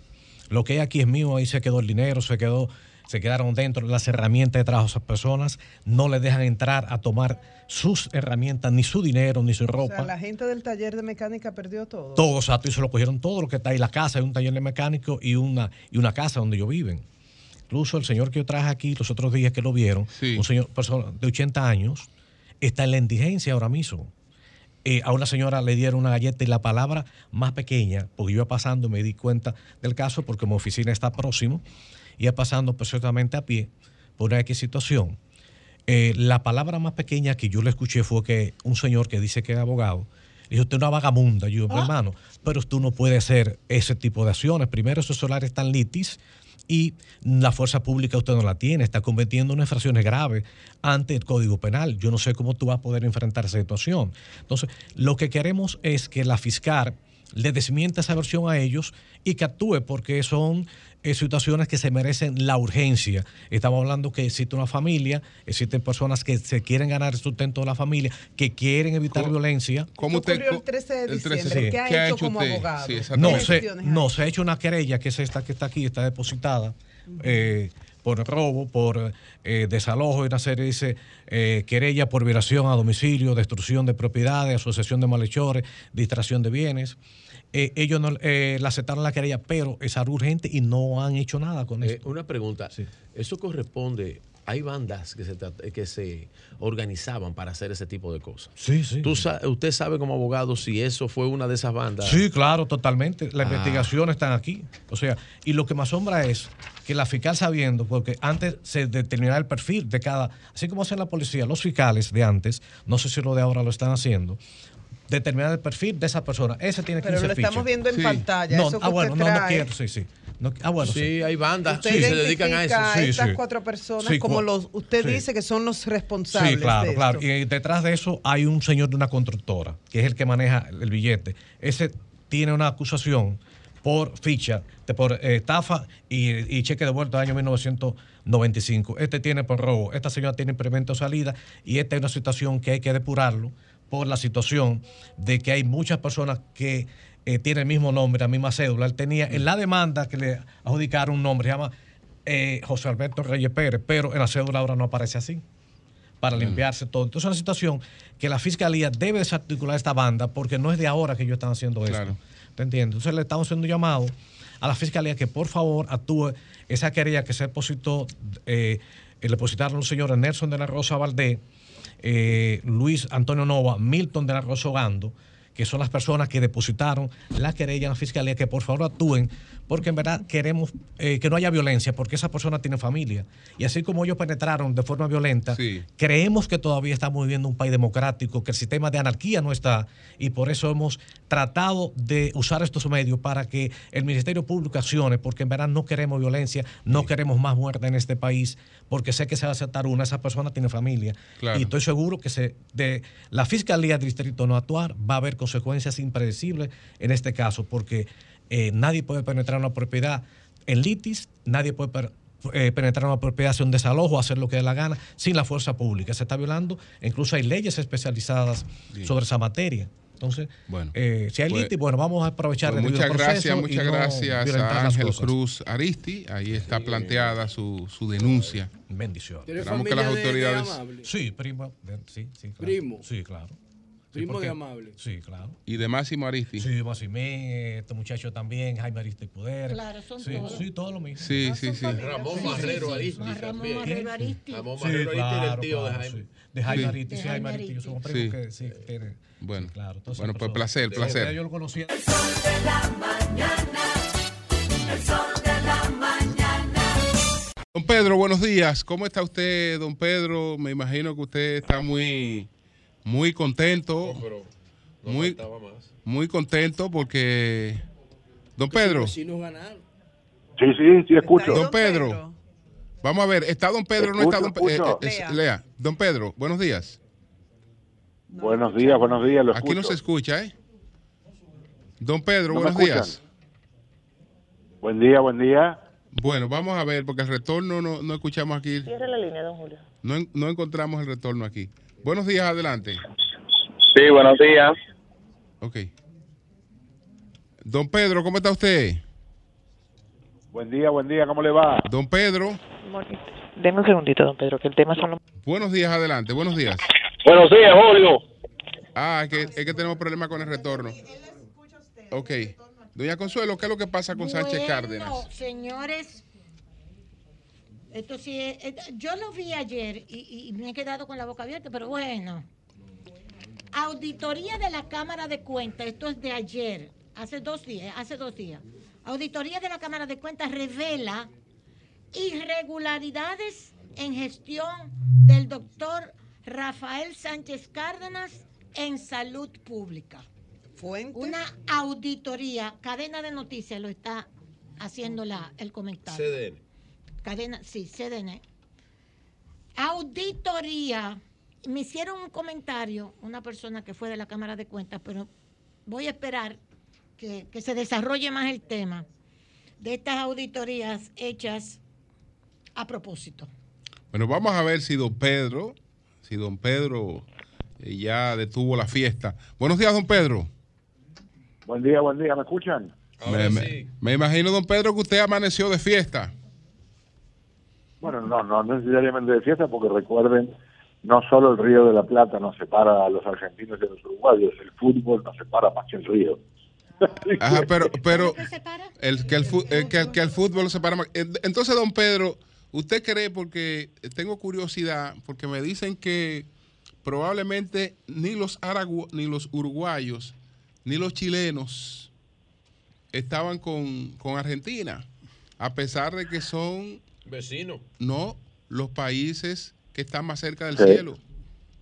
Di- Dicen que Bueno. son solo dos países que están más cerca del cielo porque están al lado de Argentina. Bueno, ayer, ayer, ayer, ayer el Papa, eh, el Papa, el Papa hizo una llamada. eh, llamó y entonces lo cogió Pedro. Dijo, Pedro, comunícame con el jefe que tengo un problemita aquí. Adelante, don Pedro. Entonces, mire, el- la realidad es esta. Nosotros con, con Argentina, obviamente, eh, somos hermanos en muchas cosas eh, y al mismo tiempo, en temas como el fútbol, son unas broncas eternas. Eh, no hay eh, mayor solidaridad ni para un lado ni para el otro. Pero en este caso, y yo empecé mi, vida en las comunicaciones en el fútbol hace muchos años en Uruguay. Yo quería que ganara Argentina por Messi. Messi es un, un hombre eh, muy muy humilde, muy muy tranquilo, eh, vive para el fútbol, es un hombre de, familia eh, que ha tenido una, una trayectoria muy muy coherente, es un eh, extraordinario jugador como mostró aquí en el mundial y había tenido muy mala suerte con la selección argentina. Entonces, ahora ya había ganado la Copa América y ahora se transforma en eh, los campeones del mundo. Él gana el premio al mejor jugador del campeonato mundial. Mi respeto. eh, y Argentina fue el mejor equipo. Argentina fue el, el- el mejor equipo sin ninguna duda. Bueno, ¿qué otras Eh, novedades, don Pedro? ¿Qué otras novedades? Bueno, eh, una novedad muy grande eh, es que tengo bastante música en estos momentos en los oídos. No estoy seguro si es parte del programa, eh, pero como sea, aquí en Estados Unidos, el expresidente Donald Trump se las está viendo muy feas en varios frentes. Un frente tiene que ver con lo que está pasando con las encuestas. En algunas encuestas le está ganando ampliamente el gobernador del estado de Florida, Ron DeSantis. Y otro es que en un rato el comité 6 de enero, como se llama el grupo de congresistas que ha investigado todo el proceso de la insurrección del 6 de enero del 21, se espera que recomiende acusaciones criminales contra el expresidente y algunos de sus eh, más cercanos asesores. Así que yo le diría en este momento es lo que llama más la atención aquí en Estados Unidos. Adelante, sí, se escucha. Adelante, porque él sigue hablando. Adelante. Mi, mi disculpa, mi disculpa porque es que tengo una música súper, súper fuerte. Ah, ok, Eh, pero no es nuestra, no es nuestra. Por aquí no hay música. Ok, ok, bueno, en, en todo caso, eh, lo otro eh, muy importante tiene que ver con Ucrania eh, y lo que parece podría ser el comienzo de un proceso para que Bielorrusia se transforme en parte de la guerra, eh, cosa que por supuesto haría las cosas todavía mucho, mucho más complicadas. Como ustedes saben, esa es una etapa en la que ha sufrido tremendo en esa región. Rusia ha atacado eh, las plantas de producción de electricidad. He conversado con una cantidad de gente en distintos puntos de Ucrania a lo largo de estos días y la realidad es que mucha gente eh, mantiene el espíritu en alto, pero eh, hay muchos que están otra vez tratando de salir de, de Ucrania porque no hay forma con temperaturas bajo cero eh, de, de mantener el menor nivel, digamos, aceptable, eh, vamos a decir, de salud eh, para enfrentar estas circunstancias, ¿no? Así que por ahí sopla el viento. Bueno, pues muchas gracias, don Pedro, muchas gracias. Un gran abrazo. El Sol de la Mañana presentó Balcón al Mundo. Balcón al Mundo con el periodista Pedro Sepsek.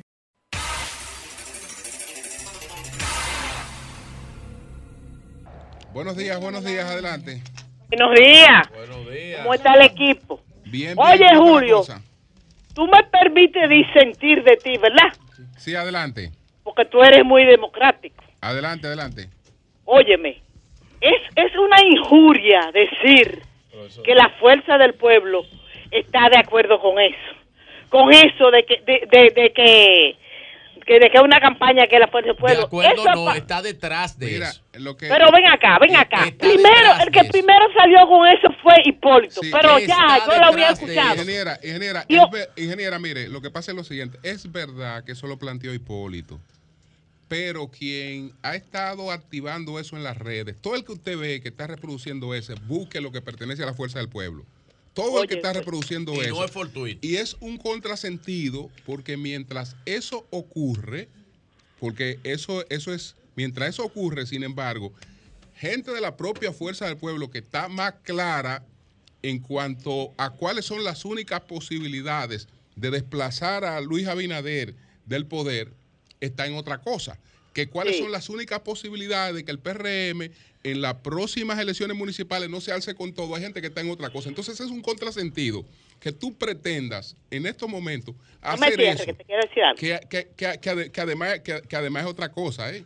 que además es una que además es una que además es otra pretensión la pretensión es que Leonel está duro está tan duro que hay, hay que unirse contra él esa es otra pretensión tú me entiendes que, na- que, na- que, na- que- que está instalada en su cabeza nada más. Sí, pues, pues mira, te puedo, te puedo decir algo, me puede escuchar. adelante sí Sí, óyeme, yo interactúo con generalmente muchos de la fuerza del pueblo, inclusive, eh, eh, eh, válgase la, la repetición, el general Guzmán Fermín, interactuamos mucho. Y lo primero que dijimos, que yo dije fue, pero eso se ve que está muy desesperado, que están ellos mismos llamando. es que, es que incluso, se- incluso a que- es una locura darle crédito a eso, pero una locura, porque eso, eso no cabe. El PLD nunca ha hecho eso en toda su historia. Sé que hay un partido político que en toda su historia no ha hecho ese tipo de cosas. Es decir, el PLD nunca se ha aliado con nadie. Todo el que ha hecho alianza con el PLD, el PL ha apoyado al PLD. El PLD, el PLD, no, el PLD ni siquiera como partido pequeño operó como un partido bisagra, ni siquiera como partido pequeño.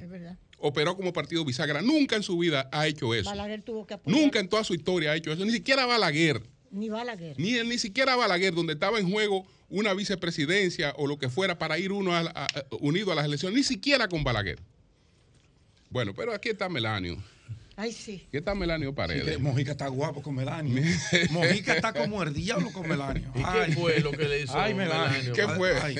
Adelante, Ay, Melanio. pídele disculpas. Pero, Melanio, mi hermano. De la Fuerza del Pueblo y Mojica. Amigo son- suyo, son pero- viejos compadres. Pero, pero Mojica, pero Moji- Mojica es el de la circunscripción 2. Sí, el expresidente. No, yo, yo simplemente le quiero decir a Julio que invite a Alexis la Antigua, un hombre sistemático, metódico, que dirigió ese proceso. Y algunos compañeros se pusieron guapitos porque yo dije que fue la circunscripción de peor desempeño, efectivamente.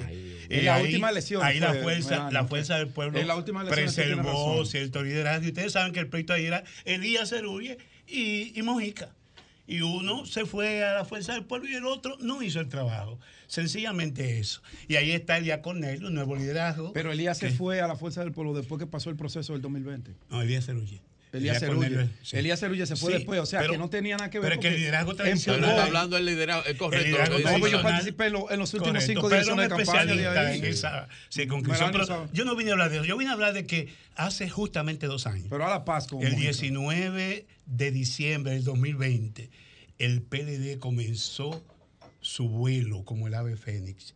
Ese día, y aquí está José, perdón. aquí está José, José, José, José, déjame- pero ahora déjame- yo quiero- después lo discutimos, porque José, el me hablar, pero tú eres el mentor de José, votó tú cuando te siempre José como tu tú. hermano menor, Sí. y resulta que por la segunda oleada del Hiciste esa COVID, creación y después le entró al la segunda oleada del COVID, el partido tuvo que hacer una plenaria virtual.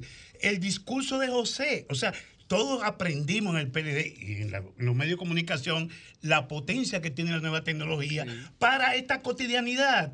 El PLD no pudo hacer una plenaria virtual el 19 de diciembre del 20 para modificar sus estatutos y convocó una plenaria virtual con un software que nos permitió una universidad prestigiosa de Estados Unidos y allí hubo un resultado que fue lo que permitió este proceso de reorganización y renovación del PLD en dos años. Déjame yo Oigan lo que digo, ¿eh? 19 de diciembre del 2020. En dos años. En dos años, ¿cuáles son los resultados? Bueno, eh, anota Virgilio y Pedro. Sí. De las, La 30, pizarra. De las 30 elecciones programadas Sí.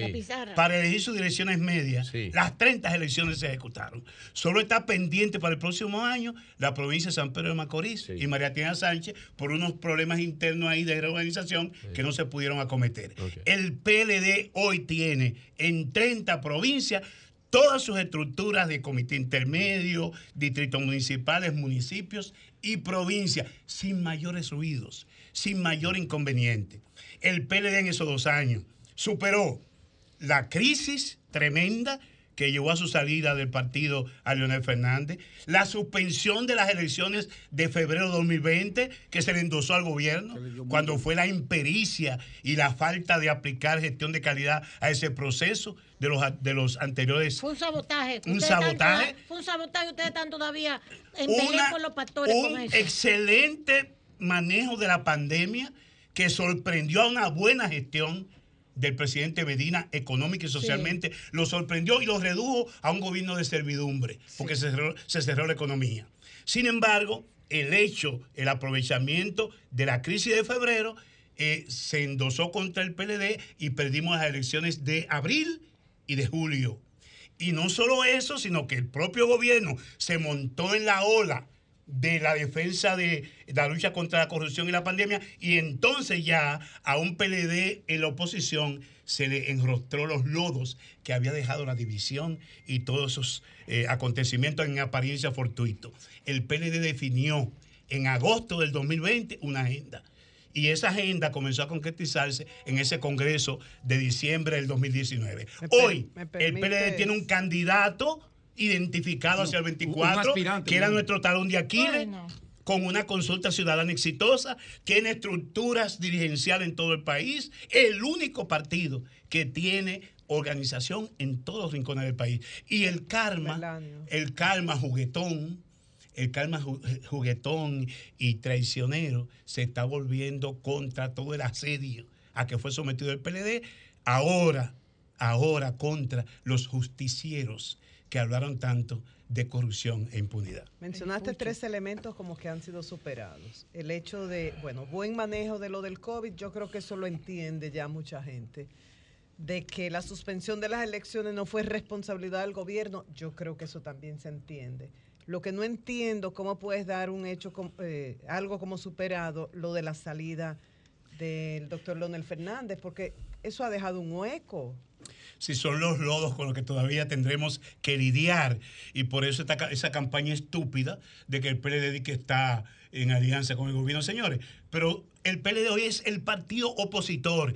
Y anota, Virgilio, Santiago, empate técnico, cabeza con cabeza, Abinader y Leonel Fernández. Te lo dice una persona que viene de Santiago. Abinader y Leonel. Abinader la- y... Lo traicionó el subconsciente. A- Abinader y Abel Ay, la Martínez. Y Abel Martínez. No, no, pero espérate. Es que lo repiten tanto en las redes. Los, Ahí hay una encuesta. Ay, hay dale, una encuesta que nadie sabe el origen y la han Ay, repetido. yo te Dios tengo me algo, libre. Abinader y Abel, Y Abel. Por eso el gobierno Eso se nada más un solo medio que por- se ha hecho eco de esa encuesta. de es una encuesta porquería, de sí, la es una porquería, sí, la Bueno, de la FUP. eh, empate técnico. Yo debo decirle aquí, Y un solo Pedro, empresario de medio que no de- sé por qué que se pone Debo eso. decir aquí con absoluta sinceridad Pero que donde la Fuerza Pueblo mantiene una cierta presencia y compite en ese segundo lugar en el Gran Santo Domingo. pero en el este del país, pues el sur jodieron. y Santiago, le estamos sacando la milla. De manera que si un partido está compitiendo por el primer engañando. lugar, no puede precisamente estar en, en andanza de que dice alianza. Pedro Jiménez, Hipo- dice Pedro, perdón, perdón, eh, Ah. un sola- una sola cosa, Melanio, perdone. Ujú, ujú. Dice Pedro Jiménez, dijo aquí temprano, y di porque no me vas a meter para lo hondo No, y no, dejarme pero yo la desmiento, la que confirmo. usted dijo que han contratado un experto en el gobierno. en el gobierno Y el PLD está tan iluso Que que, no es le está de- echando la culpa a la fuerza que del pueblo no y al es- gobierno que lo está que No es maltratando. el del embajador famoso, No, no es ese. el colombiano. Yo sé quién no es. ese, sino es. otro que viene a hacer campaña sucia, dijo usted. Sí, pero es verdad. Bueno, no, no, no, y son yo- los que yo- le están haciendo la campaña al PLD. pudiera- y ellos están pudiera ser. en Leonel. Mira, Mira, pudiera ser. mira. monstruo, mira, monstruo. Eso, eso, esa campaña y los expertos en campaña sucia son, todos están alineados en la fuerza del pueblo. Lo dije hoy. Y, si me provocan, voy a decir los nombres ¿cómo que se de todos esos tigres que están ahí. Para que tú sepas esa Eh, vaina. Y deje de venir ¿Con quién a echarle vaina, a venir como la gobierno. María Ramos. Como la candelita basurero. Con esta actividad. Yo traigo, vengo duro el bueno, lo de la situación de lo de la situación de Santiago, porque Virgilio habló de, eso, de- Julio, de pero serios problemas ahí en Ahí Santiago. había Estamos en problemas. Hay problemas. Pues Santiago, ahí un proceso Ahí hermoso de los 16 distritos municipales de Santiago, solo el Caimito que está por allá por las extremidades de la cordillera central no hizo elecciones porque no tuvo desarrollo orgánico. 15 de 16 distritos con dirección en Santiago. Todos los municipios de Santiago, 10, incluido Santiago, eligieron democráticamente sus directivas, incluido Tamboril, donde realmente nos dieron por el costado con la salida del anterior alcalde que anda en tratativas con el gobierno y Ato de Yaque, que eran los dos alcaldes más importantes de Santiago. Hicimos elecciones de, de- de distritos municipales y municipales. Y Santiago culminó el pasado, el pasado miércoles con la elección de Antonio Peña Mirabal, Ese bueno. el ex ministro, Muy una bien. persona muy conocida. Aquí vino, ha venido a este programa varias Sí, veces, sí, sí, sí. una figura en Santiago, eh, presidente municipal. Que este lo tenía en la pizarra. Presidente anotado. provincial. No, no, yo no tenía tenía Mirabal. No, en la Mirabal no, pizarra. Mirabal no. Presidente Yo tenía- tenía en duda a dos gente y no era Mirabal. Usted tenía No, anotado en no, la no. pizarra. Duda, yo tenía al señor municipal- Silvio Durán, yo lo dije aquí, presidente claro. municipal Dileccio Núñez, ex diputado, ¿Y Silvio qué también hicieron con él? muy conocido, un dirigente histórico de Santiago, y en las tres circunscripciones, eh, Johnny Pichardo en la circunscripción 1, eh, Luis Esteban, un hombre que fue muy cercano a Fernando Rosa, No hay- no en la circunscripción 3, La- la- y Francis Hernández en la circunscripción La número figura 2. conocida De no manera existe, que en Santiago tenemos presidente provincial, presidente municipal de Santiago, las tres circunscripciones, los nueve municipios restantes y los 15 distritos Se municipales. vale que las nuevas generaciones, eh, eh, don Melanio, tenga ahí, se vale. Yo soy promotor de las nuevas generaciones. Ahora yo no escucho ningún nombre de la dirigencia que tiene años trabajando el PLD. Yo no sé dónde. Don Silvio, yo no lo escuché mencionar por usted, pero tampoco escuché. Y usted sabe el lío, el una lío foto. grave que yo lo puse aquí. Después lo vi eh, que se dio algunas cosas allí en Santiago. Pero yo le voy a hacer otra pregunta. No, Silvio Durán, vicepresidente de la está circunscripción número Ah, 2, ok. y ya ha dicho que lanzará su candidatura, su candidatura a la Falta alcaldía otro, por Santiago. fa- falta otro, pero falta otro, Oye, usted sabe. oye, Pero ahora yo voy a. Mandando y un entonces, mensaje conmigo, entonces ustedes, ¿qué hicieron? Por ejemplo, en el caso de Santo amigo, Domingo Norte, que le pasaron el rolo a René. Eh, que es la Ay, mejor carta de no, no, ustedes pues yo iba a dejar eso ahí para, tranquilo, para porque ser estamos en alcalde. Navidad. Entonces René ahora dije que Polanco. no, que él es el alcalde, pero ustedes le pasaron el rolo. Dirigentes históricos, Leti Vázquez, que es una gran Ah. dirigente. Más que René. eh, y René, este, un gran dirigente, No, no, ex sin alcalde, René, porque ella le pasó el último referente de una alcaldía exitosa de Santo Domingo Norte. Ahí hay una batalla, una competición democrática, democrática histórica. En este momento, en este primer round, ganó Leti Vázquez. Habría que René esperar los procesos, los procesos posteriores.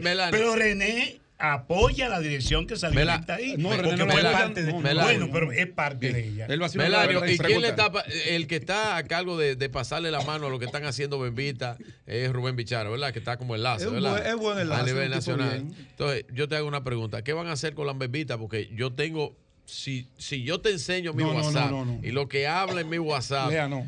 cientos de dirigentes que se sintieron que le pasaron una mayoría mecánica. Una mayoría mecánica y, y era un. Eh, Hasta con Julio tan Ese guapo. fue el de nosotros. No olvídate que nosotros vamos a tirar para adelante.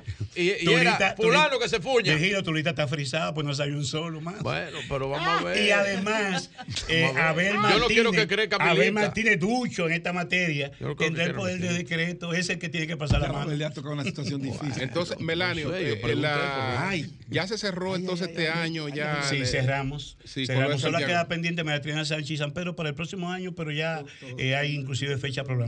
Pero culminamos ese proceso de manera exitosa a los dos años. Ya en el 23 se van a conformar los equipos de campaña o comandos de campaña. Ahí, este Vigilio, algún descontento irá, será parte de esos equipos de campaña que son también una estructura importante para ganar las elecciones. PLD solo, sin fuerza de pueblo, sin PRD, oposición unida o gana Luis. Bueno, Peñaguaba, Peñaguaba ha dado una declaración, ¿Qué lo estamos llamando, dice Peñaguaba.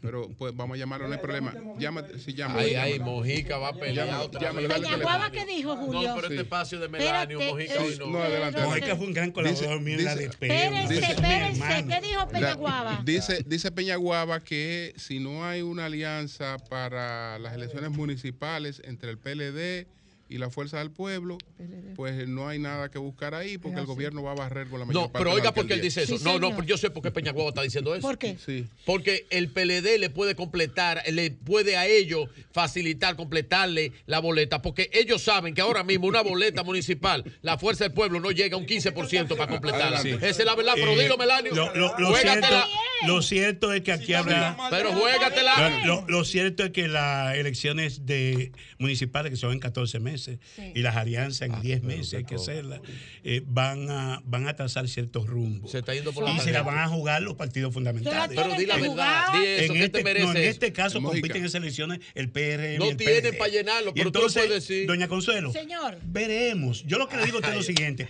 aquí hay tres tercios. Nosotros vamos por la primera sí, vuelta. sí. En el caso de que no sucediera, el que quede en segundo lugar va a recibir el apoyo de toda la oposición tibio, que va a estar harto del gobierno de Luis Abinader y van y va a contribuir El con, con quien no quede en primero o segundo lugar para sacar al gobierno del poder. Bueno. ya veremos nosotros. Bueno. Pero tú no dijiste, no dijiste que tú, tú lo ves, yo no puedo ayudarte, Melanio. Tú tienes que decir claramente, el AFUPU no puede completar una boleta Mira. electoral municipal. Y nosotros sí. Señores, Tú lo hoy puedes sale decir. que el presidente... Cuánta cobardía.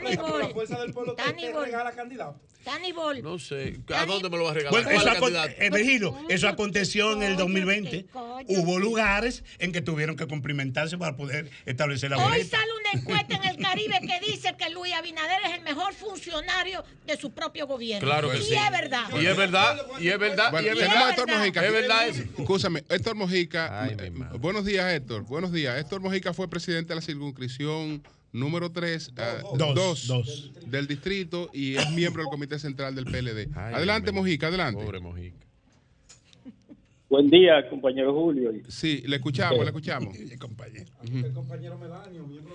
Dice Melanio. que Saludos, su compañero- Héctor. Adelante, Héctor. ¿Cómo está, Melanio? Muy bien, muy bien. Ese saludo Sí. estuvo frío.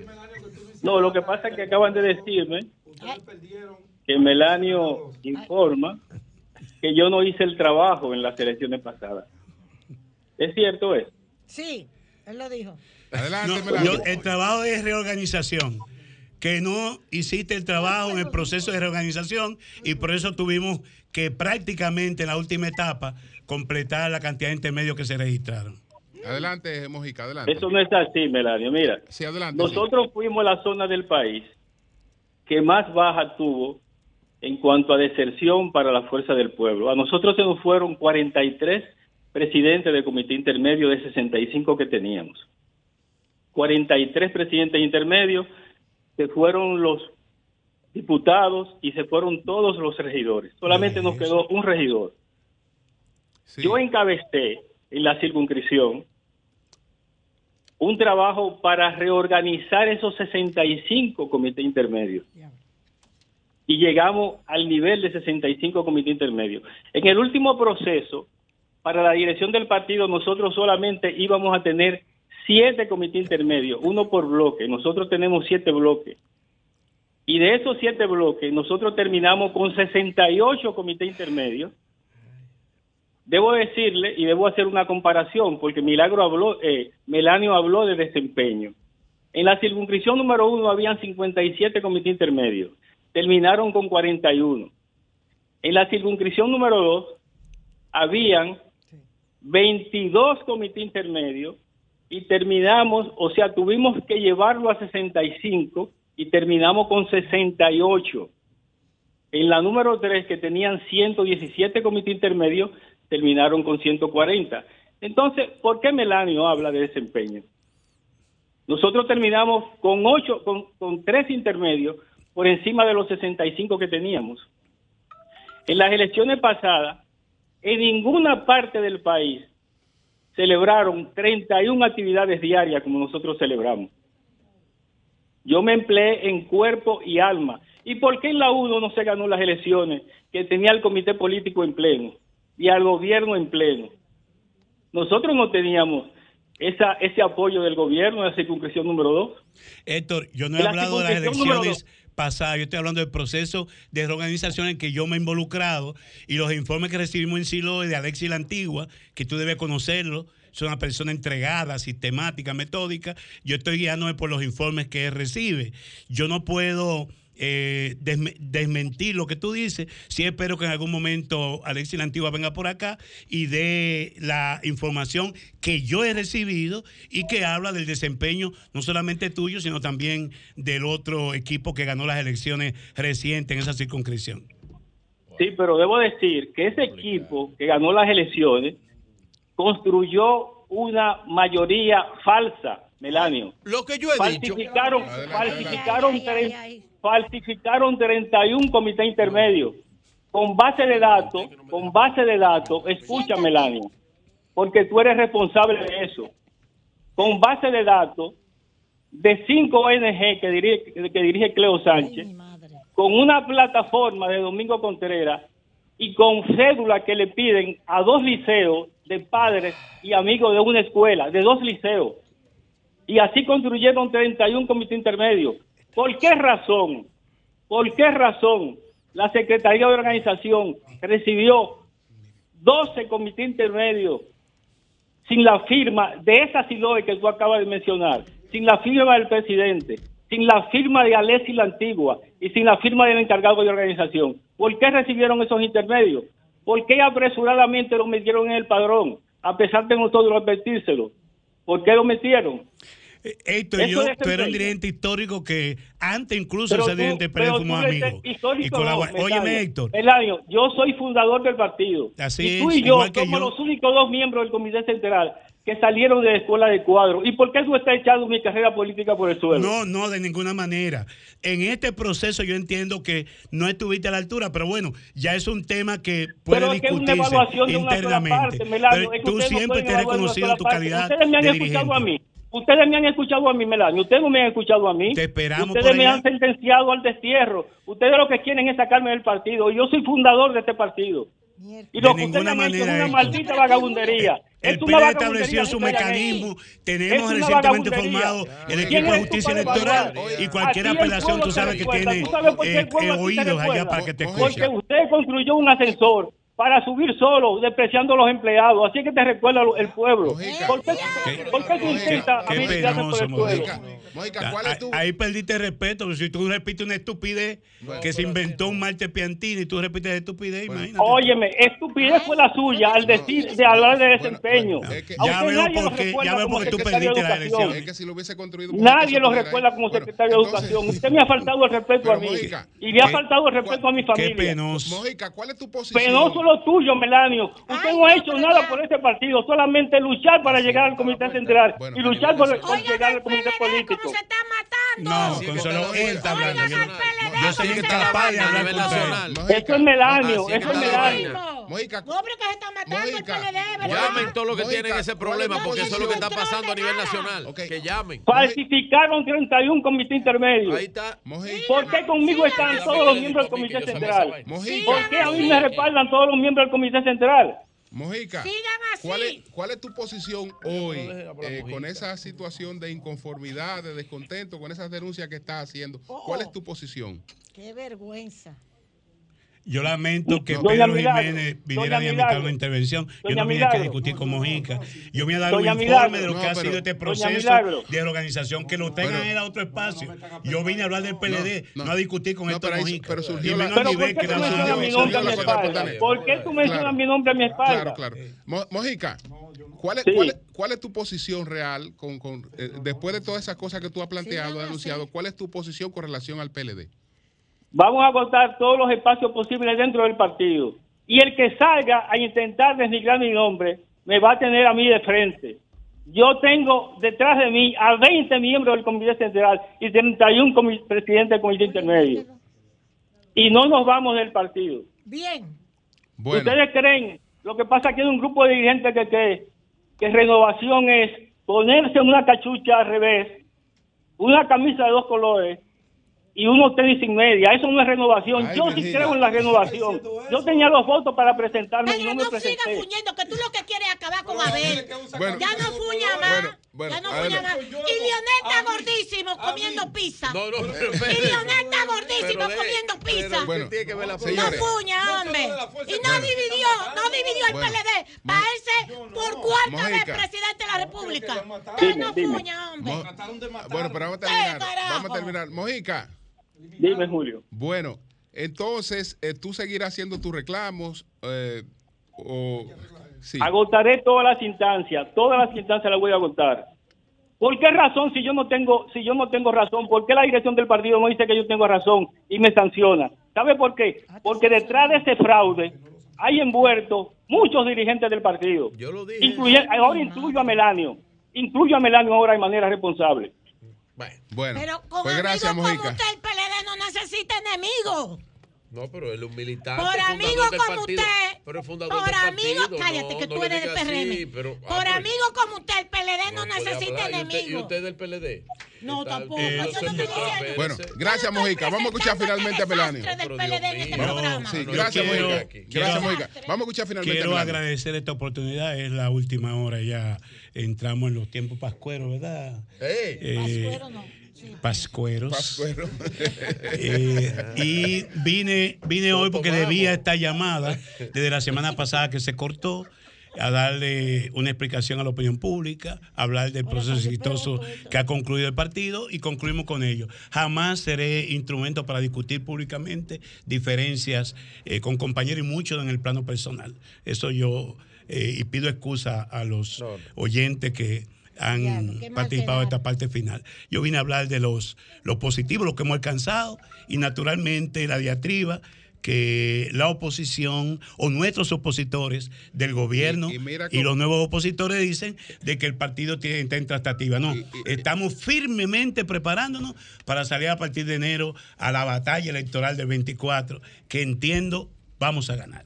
Y mira que, que como a veces eh, mentiras, fabulaciones, eh, pues se establecen y otra gente se hace eco de esas fabulaciones. Y peor si son Eh, compañeros y amigos tuyos del propio partido. Porque si, si Melanio construyó un ascensor para subir en su vehículo al despacho de educación, el otro ministro que llegara iba a encontrar el ascensor construido ahí. Entonces, y, y el hueco y donde tuvo el ascensor y una serie de cosas y lo habría desbaratado. Mira, habría dicho, mira, encontré esto, déjame desbaratar esto porque yo no estoy de acuerdo con esto, pero nadie encontró nada de eso ahí. Así es. y tú sabes mi mayor satisfacción. Sí.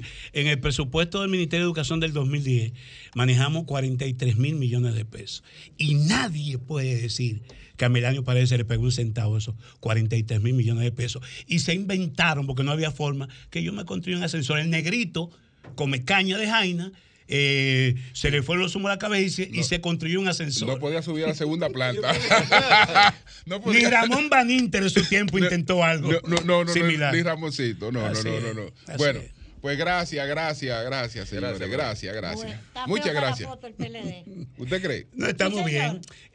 Eh, ¿Cómo Habrá- lo oye este escándalo aquí, en este programa? Eso ¿Cómo fue, Pe-? Pedro no trajo, no trajo una bomba lacrimógena. No, no, no, no, no, porque surgió, surgió, de- no, surgió de la participación. No, tú eres mi amigo. Surgió, ¿no? Surgió sé, de la yo participación. sé, yo sé. Claro, claro, no. Es obvio que me van a llamar que quieren Claro, claro. Y tú como yo, yo, me no, hablo de yo, no he, yo no le he dado paso Claro. a todos los que me escriben aquí Así también, es. porque la verdad es que hubo lo que yo denuncié, una mayoría mecánica. Yo lo denuncié, claro. pero no estoy en echarle. Debo reconocer la me la de Vigilio, que incluso fue a una fue a un evento en la Casa Nacional Vigilio y debo reconocer eso, o sea, Eso es practicar la política con altura. Sí. No, no, no. Yo, ap- yo apoyo, yo apoyo la democracia partidaria. ¡Eh, Yo, yo la apoyo. Yo la apoyo. Yo soy un demócrata. Yo soy un demócrata. ¡Cambio y fuera!